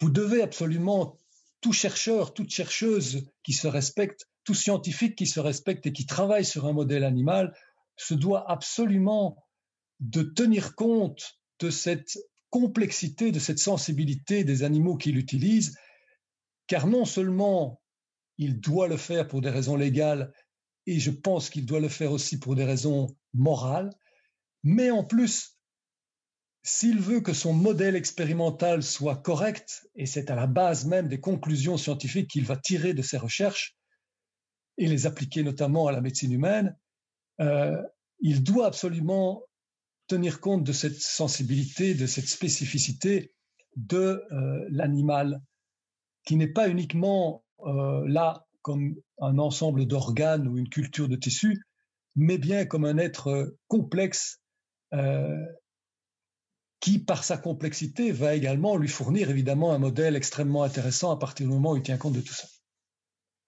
Donc en termes d'éthique, cette éthique, elle s'appelle l'éthique animale euh, et elle s'applique notamment à la recherche, mais pas seulement évidemment aux animaux de laboratoire.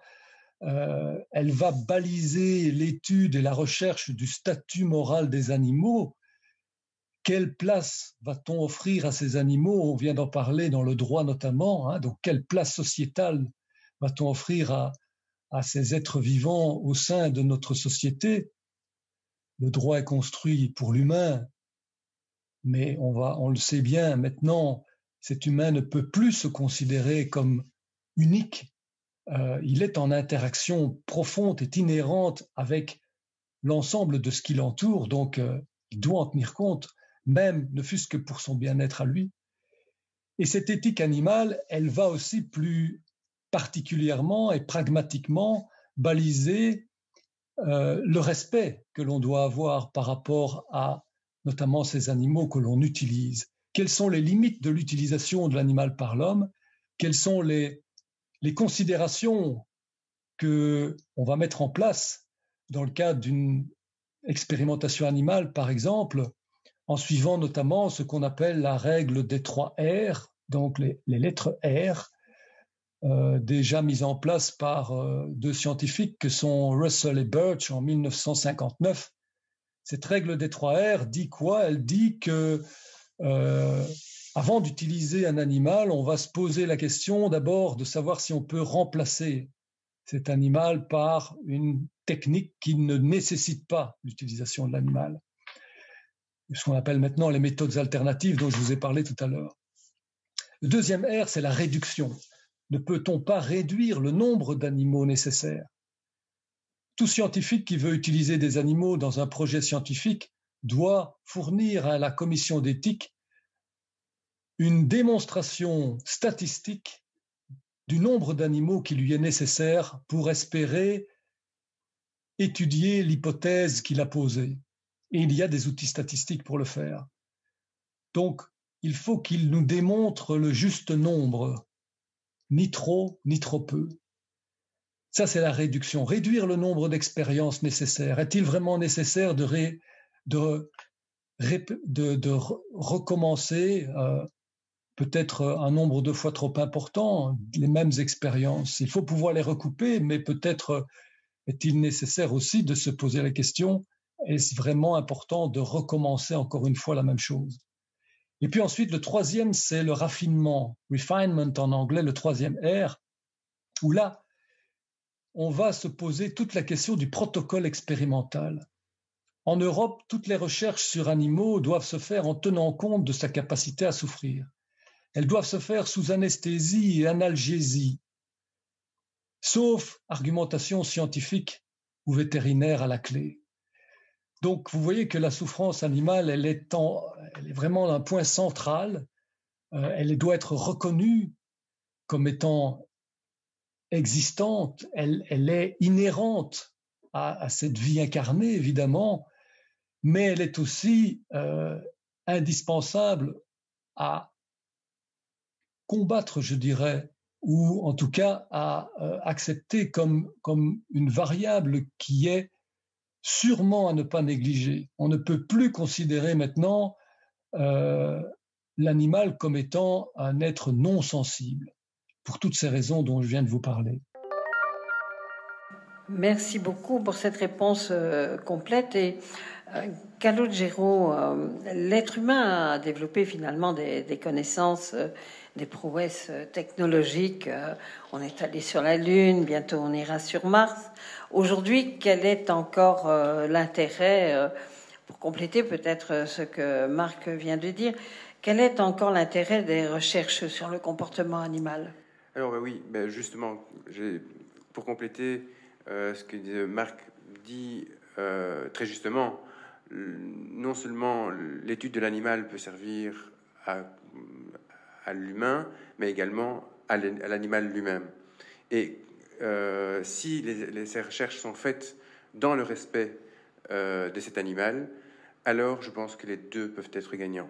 On va prendre un petit, exemple. Moi, je vous propose ben, de vous parler de ce que moi je connais le mieux, à savoir euh, mes recherches. Je ne sais pas si on peut nous faire la vidéo. Donc voilà, moi j'étudie l'influence de l'environnement social sur le développement des comportements sociaux.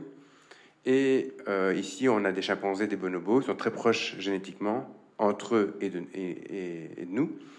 Et euh, on se rend compte qu'en fait, les chimpanzés, par exemple, eh bien, ils ont un système hiérarchique très euh, complexe et il y a une certaine violence parfois au sein de, leur, de leurs comportements sociaux. Chez les bonobos, qui ont le même type de, vie sociale, à savoir ils vivent le même nombre de groupes, ils ont la même structure, etc., les comportements et la gestion du groupe se font de manière totalement différente. Un bonobo, quand il a un, problème, quel qu'il soit, j'ai envie de dire presque, eh bien, euh, il, se, enfin, il copule, et puis la tension baisse, et puis il partage la banane qu'il voulait se disputer à la base. Et donc, en fait, c'est une manière très différente d'aborder les choses, et le, fait de comprendre pourquoi est-ce que certains sont arrivés à une solution, euh, aller faire la guerre aux voisins, et d'autres leur faire l'amour, eh bien, ça, c'est quelque chose qu'on peut mieux comprendre quand on, étudie l'évolution des, animaux. Je ne sais pas si on peut, euh, oui, avancer.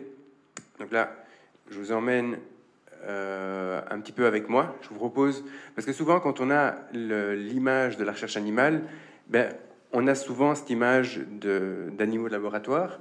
Or, la, recherche animale, bien sûr, c'est ça, mais c'est pas que ça. Et donc, je voulais vous montrer avec deux petites vidéos qui durent 30 secondes ce que peut être également la recherche animale, mais dans un autre domaine. Donc, je vous emmène avec moi en Afrique.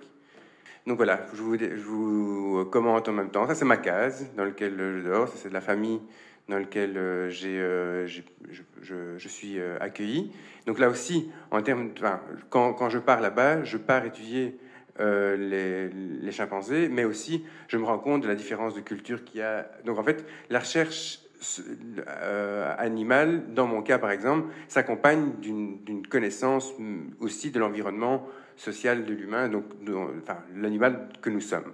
Alors ici, je vous prends un petit exemple. Donc voilà, on part le matin, euh, on cherche les, les, chimpanzés, puisqu'évidemment ils ne sont, pas, sont pas en cage, ils sont dans leur milieu, naturel. et on, va essayer, donc là par exemple, la, fille qui est là, c'est une vétérinaire, eh bien elle va prendre euh, des photos de leur euh, régime alimentaire, parce qu'on sait que les humains perturbent les, hum, forêts par, euh, par leur exploitation, et donc on essaie de voir si les, populations de chimpanzés, dans ce cas-ci, qui, vivent là, ben, sont impactées par l'action des, humains. Un autre exemple également, c'est qu'il y a beaucoup, parfois, il y a énormément de braconnage, des, bébés euh, chimpanzés qui se retrouvent orphelins. Et euh, ces, chimpanzés, c'est très difficile de les réinsérer dans un milieu chimpanzé parce qu'en fait, ils n'ont pas été élevés à la mode chimpanzé. Et donc, moi, mes recherches, eh c'est, de comprendre, par exemple, ben, comment ces, chimpanzés qui ont été euh, sortis de leur milieu naturel, comment est-ce qu'on va essayer de comprendre ce qui est fait par les, mamans chimpanzés et l'ensemble du groupe, de façon à pouvoir réinsérer ces, petits et euh, de pouvoir maintenir une vie sur Terre qui tient compte, enfin, qui, qui, compense un petit peu les ravages que que parfois euh, l'humain peut faire. Et ici, par exemple, ben, c'est un projet qui est, qui est en collaboration avec des gens qui, du coup, étudient ben, la phénologie des arbres, etc., pour essayer de mieux comprendre, dans un système complet, comment est-ce que l'animal s'insère là-dedans. Et donc, ce genre d'études, je vous montre une petite vidéo pendant que je termine mon explication, eh bien, on peut voir que euh, ici, quand on a, des, on a trois petits, euh, deux mâles à l'avant et une petite femelle à l'arrière, eh bien, rien qu'en tout, dans le respect de, en fait, on les laisse vivre leur vie, mais on, se rend compte que par exemple les deux petits mâles se chamaillent ici à l'avant et que la petite femelle elle est un peu à l'arrière, elle observe de temps en temps, elle va venir interagir, de temps en temps elle va venir, elle va aller se rassurer près, près de la maman, et donc ce sont des comportements qui sont très typique de chez les chimpanzés, parce qu'en fait, à l'âge adulte, on va retrouver la même chose, alors que si on regarde les mêmes comportements chez les bonobos, eh bien, on va voir que même là, à ce niveau-là, il y a des, des, comportements qui sont complètement différents.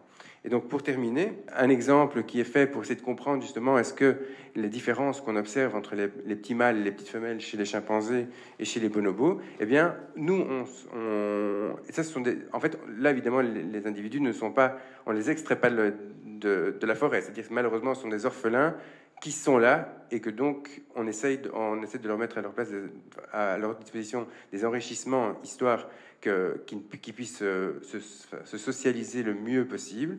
Et euh, on essaie de comprendre comment est-ce que leur comportement se développe, leur comportement social se développe. Alors ici, si je vous montre comment est-ce qu'une femelle chimpanzé se comporte ben, En gros, ici, l'idée, c'est que avec ma, collègue, euh, on, était à deux dans, l'enclos et on essayait de voir justement quand le chimpanzé jouait avec moi ou jouait avec la, collègue, s'il avait des comportements différents. Et on, s'est rendu compte que oui, en fonction, ils adaptent vraiment leur comportement en fonction du, genre et de l'espèce avec qui euh, ils interagissent. Donc euh, voilà, merci. Merci beaucoup. Michel Baron, pour aborder peut-être une dimension nouvelle euh, au, complexe, au rapport déjà complexe entre homme et animal à travers la recherche euh, médicale. Il s'agit de la question des chimères.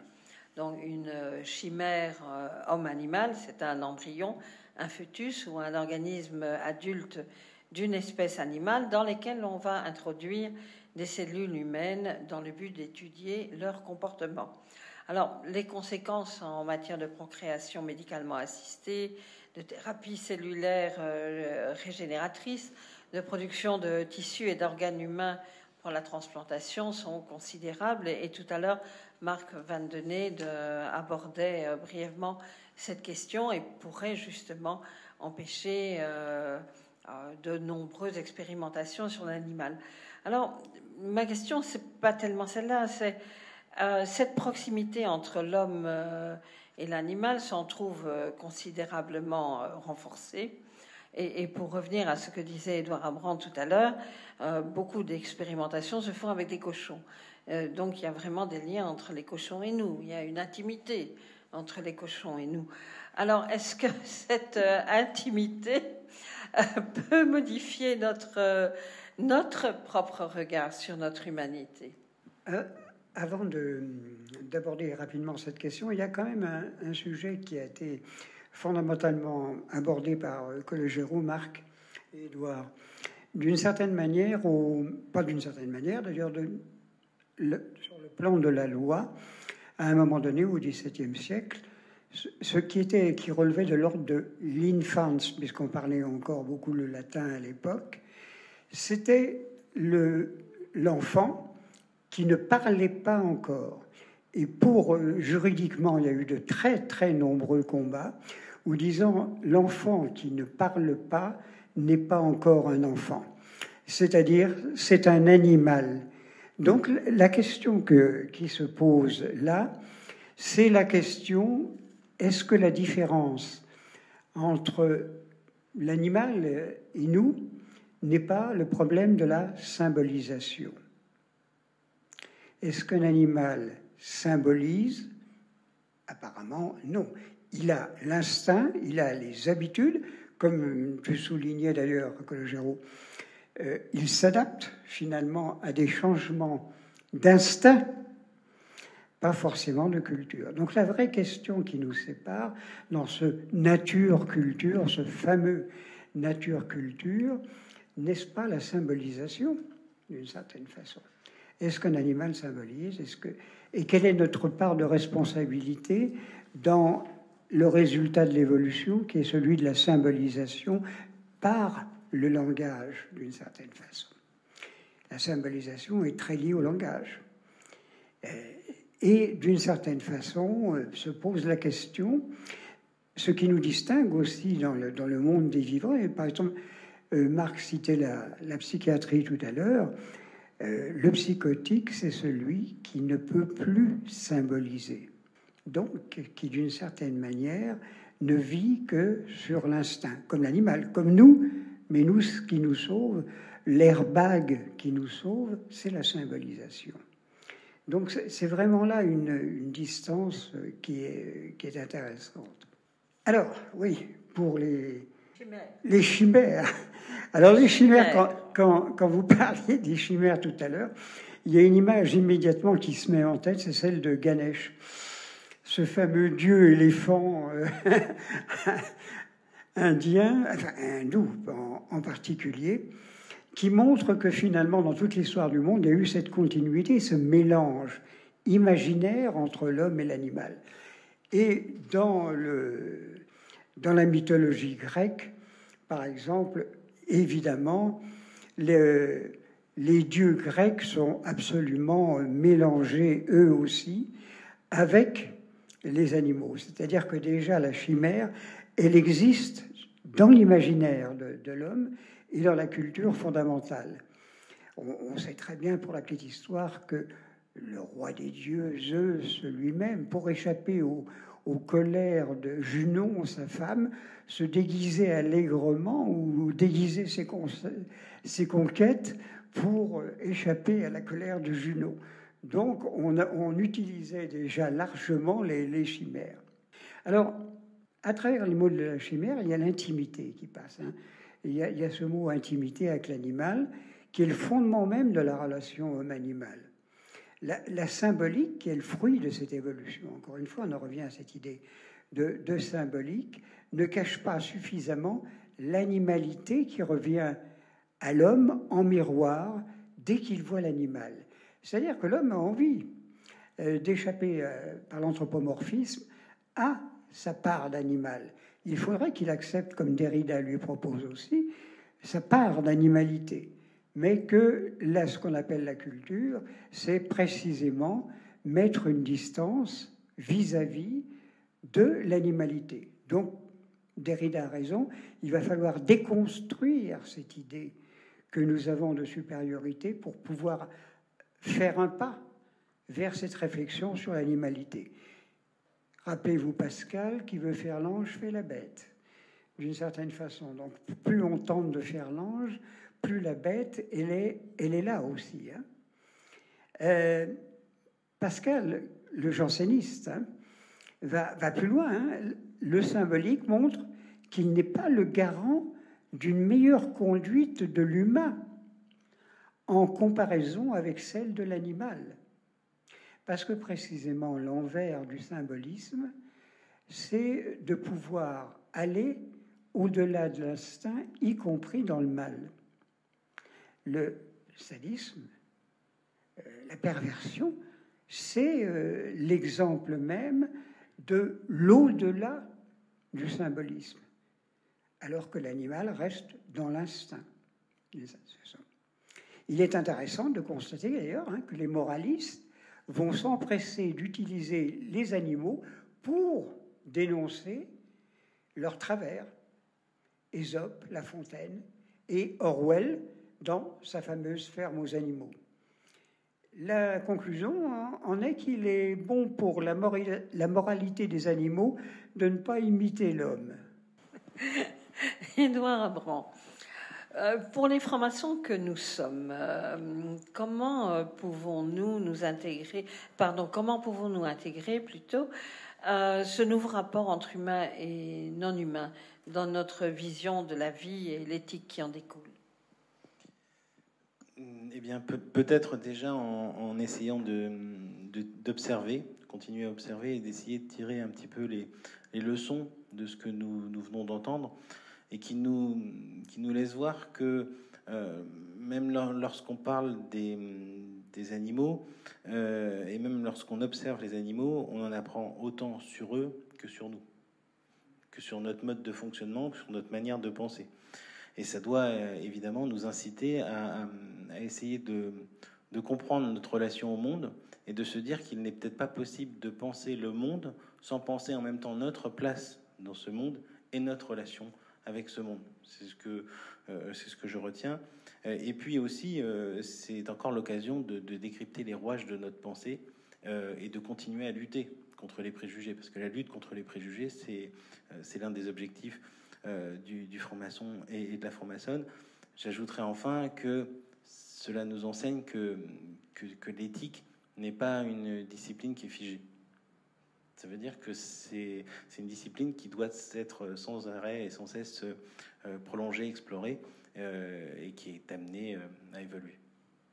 J'ai envie peut-être pour terminer, ce sera la, dernière question, mais je vous la poserai à vous tous en demandant peut-être une réponse de synthèse.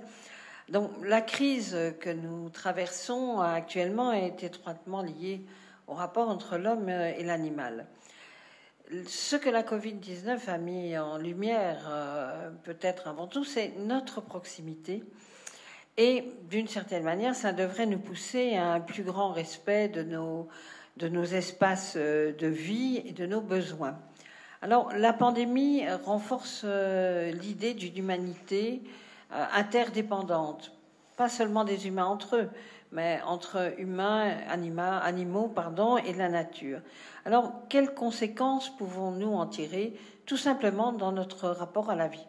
Et Marc Van Den je vous propose de répondre à cette question en premier. Merci. C'est une question évidemment très fondamentale, mais si vous voulez bien, je voudrais quand même répondre à, ce qui était dit euh, juste avant concernant la symbolisation et le fait, j'ai entendu à plusieurs reprises que les animaux suivaient leur instinct euh, et donc n'avaient pas de capacité de symbolisation.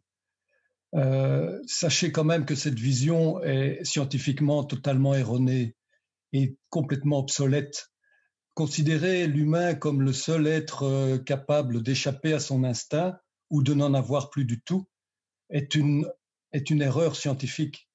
Euh, considérer les animaux comme uniquement euh, motivés, euh, poussés par un instinct, nous fait ramener un siècle en arrière au, courant instinctiviste de l'éthologie. Tout à l'heure, j'ai parlé des mécanistes qui croyaient que les animaux étaient simplement stimulés euh, et répondaient par des, réflexes.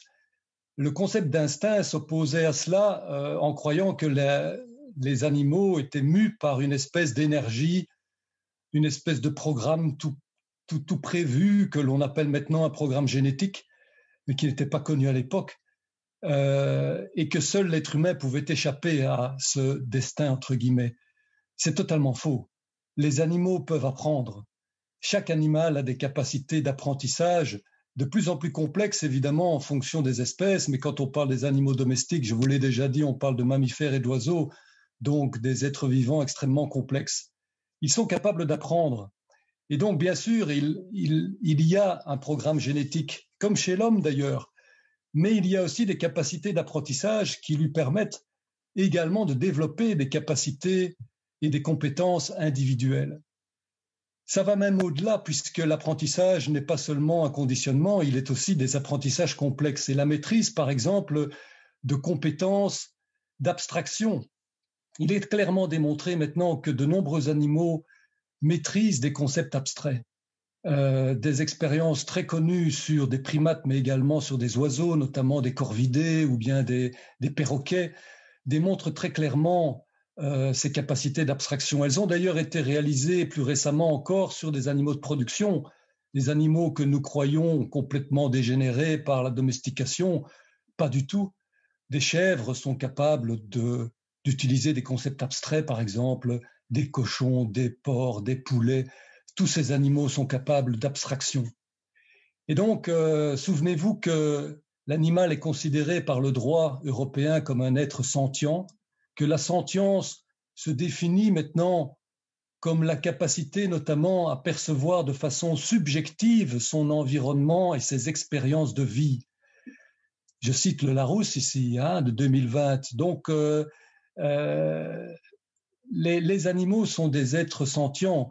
Euh, quant à la symbolisation, je citerai simplement l'exemple d'une étude menée sur des chevaux récemment par une équipe nordique qui a appris à des chevaux à utiliser des symboles abstraits pour communiquer avec l'humain et euh, leur demander de, de leur mettre une couverture ou de leur enlever une couverture en fonction des considérations climatiques, des symboles totalement abstraits qui ont été appris très rapidement par euh, ce groupe de chevaux et cela fonctionne extrêmement bien.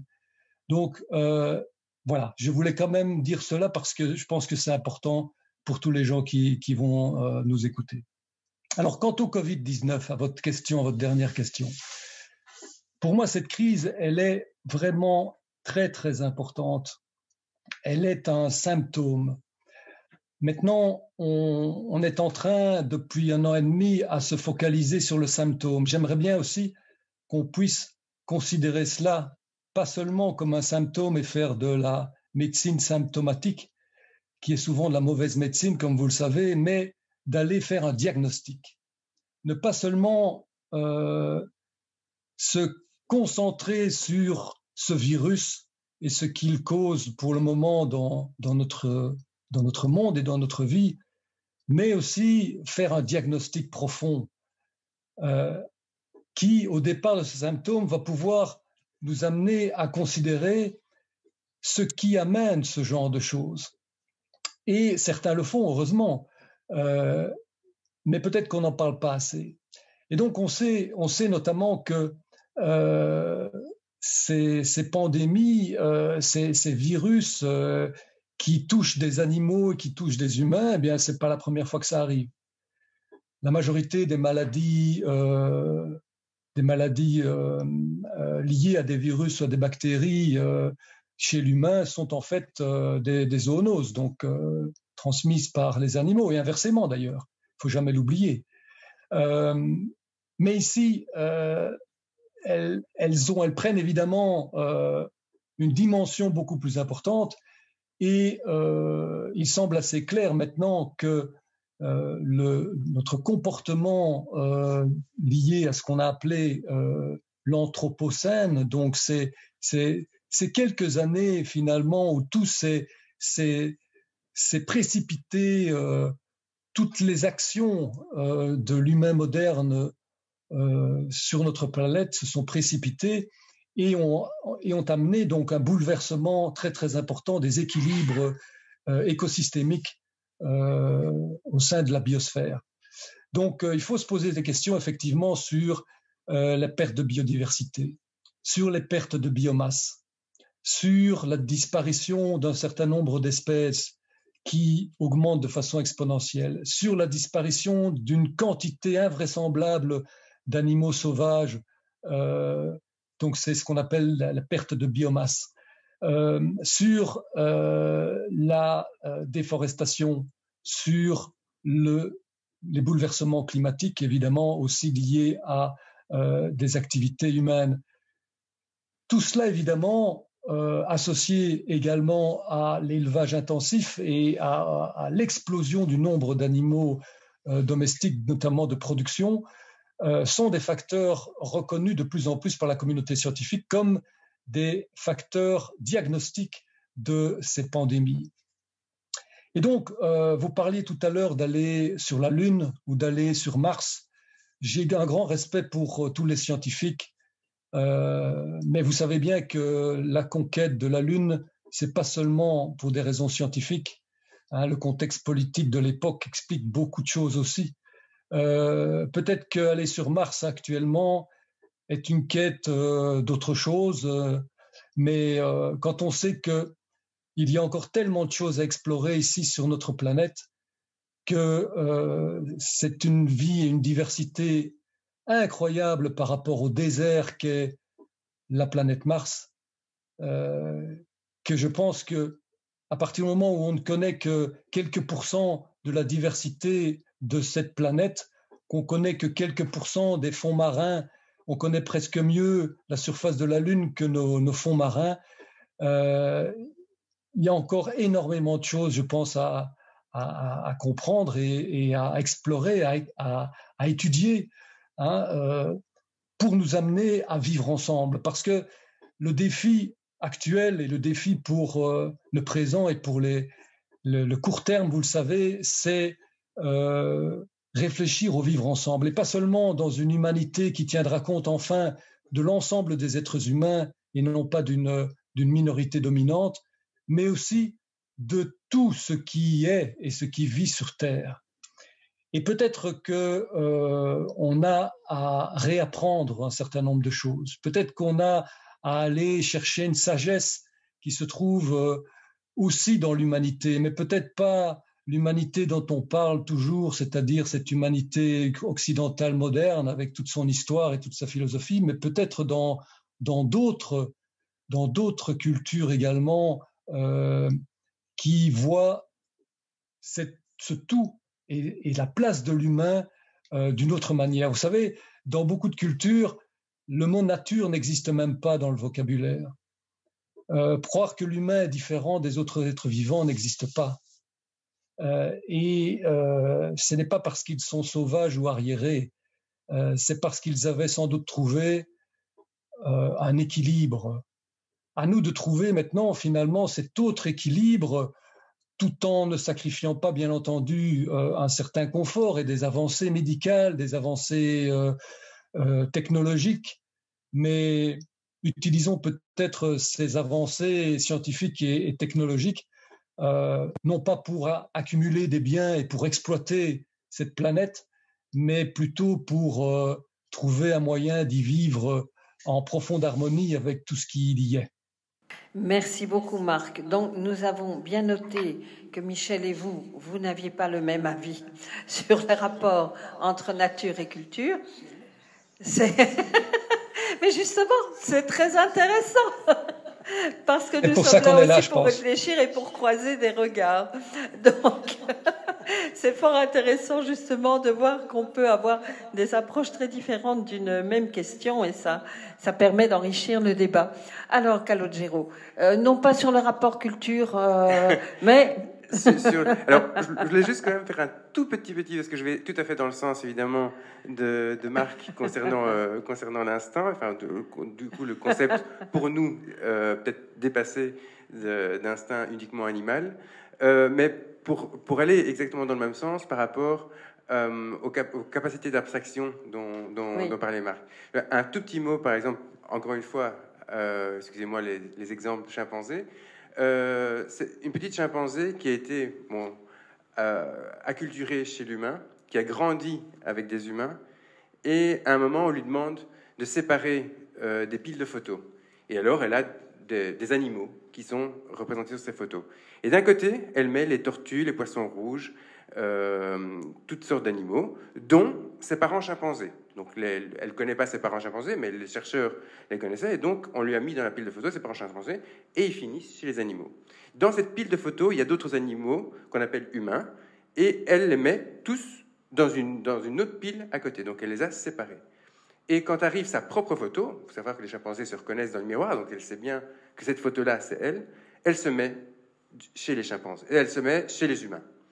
Donc, elle s'est pas mise entre les deux, elle s'est pas mise chez les animaux, elle s'est mise chez les humains. Or, c'est un concept très abstrait.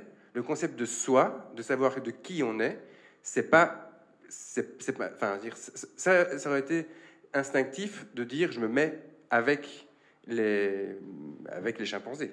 Or, avec les autres animaux. Ici, ayant grandi en tant que chimpanzé humaine, eh bien, son, concept abstrait de soi a basculé de l'autre côté. Donc, c'est important de retenir que, enfin pour moi, que le, les, animaux, enfin tous, dont nous, euh, peuvent s'adapter à, à, tout et qu'en fait, évidemment, on a des, comportements tous qui, qui nous viennent d'instinct, mais tous peuvent également euh, agir en fonction d'apprentissage de, euh, euh, enfin, ultérieur. Alors, pour répondre à la question, pour répondre à la question, je vais ben, aller également dans le même sens que, que Marc. J'ai commencé mon, mon, exposé tout à l'heure avec une dia parlant d'évolution avec un, un, un parasite, c'est-à-dire le coucou, qui exploitait le petit oiseau. Ça, c'est un peu, j'ai l'impression, une vision qu'on pourrait avoir un peu de, l'humanité un peu actuelle. C'est-à-dire qu'elle utilise les ressources qu'elle a, parfois à défaut du bien-être de l'autre. Ce en, biologie, on appelle ça du parasitisme. J'espère qu'avec ce qu'on a eu euh, avec la pandémie, on va arriver à un autre état d'interaction entre animaux. Ici, c'est ce qu'on appelle de la symbiose. Ici, les, petits oiseaux, on, revient, on est toujours avec les petits oiseaux, eh bien, ils, euh, avertissent le rhinocéros et de, des présences de chasseurs. À quoi euh, Donc le rhinocéros, évidemment, tire bénéfice de cette information parce qu'il se fait moins chasser. En plus de ça, les oiseaux retirent les parasites qui sont euh, sur la cuirasse du, rhinocéros. Et en, échange, ben, les oiseaux se nourrissent en fait de ces, de ces fameux, parasites. Et donc, l'idée, c'est de dire, est-ce que on pourrait repenser la relation qu'on a de notre vie sur Terre de façon à ce qu'on soit beaucoup plus équilibré et euh, harmonieuse que plutôt une, une idée où en fait on, on, exploite tant qu'on peut exploiter. Donc euh, voilà. Merci beaucoup. Alors Michel, est-ce que on résiste à tout sauf à la tentation? Tu vas nous reparler de culture euh? Non? Oh non, je vais essayer de trouver autre chose. voilà. Voilà, voilà. un bel exemple d'opposition entre sciences dures et sciences humaines. Parce que finalement, l'homme est défini quand même, là on est, on est en plein de la civilisation, comme euh, sapiens, sapiens, qui sait qu'il sait. Et ça, on est en plein là, dans le, dans le domaine de, qui n'est pas celui de l'abstraction, qui est différent de celui du symbolique. Et il sait quoi l'homme? C'est la question euh, qui se pose depuis, d'une certaine façon, euh, à travers l'évolution, dès qu'il est justifié comme homme. Et la, question, c'est la, la, question notamment que Heidegger va soulever, qui est un être pour la mort. C'est-à-dire que la vraie question de l'homme aussi, et de la philosophie, et de la psychologie, et il n'y a pas 100 ans, elle est encore parfaitement permanente et fait l'objet de toute réflexion. Qu'est-ce que, l'homme, d'une certaine façon, et, et où va-t-il? Et ça, c'est une question fondamentale euh, de la philosophie, je disais, de la psychologie en général, euh, mais euh, donc aussi de ce fameux savoir. Mais ce fameux savoir, c'est aussi le fait de faire la différence, comme Paul Ricoeur nous le dit, entre le concept qu'il a inventé, qui s'appelle la mémité, et l'altérité. Et que la question animale ne peut être abordée que là-dedans. Parce que finalement, quel était le désir de l'homme C'est que toute créature lui ressemble dans une hiérarchie que lui-même avait fondée. Et que envisager la question de l'animal, c'est accepter aussi l'altérité. L'homme a beaucoup déjà de mal à accepter l'altérité de l'autre, quel qu'il soit. Donc, il va y avoir encore un travail fondamental dans cette question d'accepter l'animal comme autre, mais comme autre pensant, comme autre euh, vivant, comme autre avec lequel il peut, il peut y avoir un dialogue. Alors, je vais envie de dire que eux, les animaux et nous, euh, partageons euh, cette poussière d'étoiles qui, tourne dans, l'infini du cosmos depuis des millions d'années. Et on a un espèce de destin commun, un, un espèce d'instinct aussi de réenchantement du monde, cette fameuse idée de réenchantement du monde. Et je, crois qu'elle est extrêmement importante. L'Antiquité, euh, un certain nombre de penseurs de l'Antiquité avaient trouvé cette idée d'enchantement du monde. Et je crois que le réenchantement du monde est une perspective aussi pour nous euh, extrêmement euh, important. Et n'oublions pas qu'en matière de propriété privée, ils étaient là bien avant qu'une drôle de créature nommée homme montre le bout de son nez. Voilà de quoi réconcilier tout le monde. Merci Michel. Je voudrais, avant de passer la parole euh, pour euh, la conclusion à Edouard, remercier chacun d'entre vous. C'était extrêmement euh, intéressant.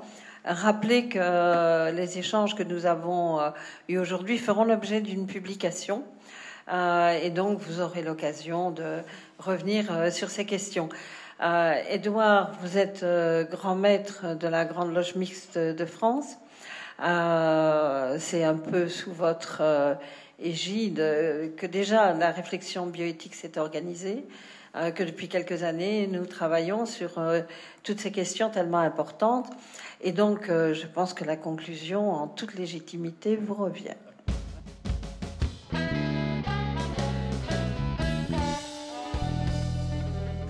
Merci Christiane, mais vous savez qu'il n'y a de, conclusion que provisoire et j'ai beaucoup de mal, en tout cas. Euh, il y a une question qui, me vient, peut-être conclure justement sous, forme d'une interrogation. Euh, je, me rappelle d'un intervenant, alors je ne sais plus si c'est euh, j'ai un petit doute, qui a utilisé un mot qui m'est très cher, c'est le terme, le verbe explorer. Et je voudrais faire un parallèle entre la pensée et le vivant. Finalement, la pensée explore le monde comme le vivant explore le réel. Et à chaque fois en évoluant. Après, cette question, est-ce que notre pensée du monde va aussi vite que les changements du monde? Est-ce que cette pensée est capable de les percevoir, de les mesurer, d'en mesurer les conséquences? C'est toute la question et c'est même probablement l'un des enjeux. Euh, Héraclite disait qu'on se baignait jamais deux fois dans le même fleuve. En réalité, je pense qu'on ne se baigne peut-être même pas une seule fois dans le même fleuve, tellement le, changement est omniprésent. Voilà, merci à toutes et à tous. Merci notamment Christiane, euh, Michel, euh, Marc et puis euh, notre Calogero. Merci. Eh bien, merci Christiane Vienne, merci à l'association Bioéthique et Liberté association proche de la Grande Loge Mixte de France, pour ce colloque qui s'intitulait Les hommes et les animaux, réflexion éthique sur la relation humain-non humain.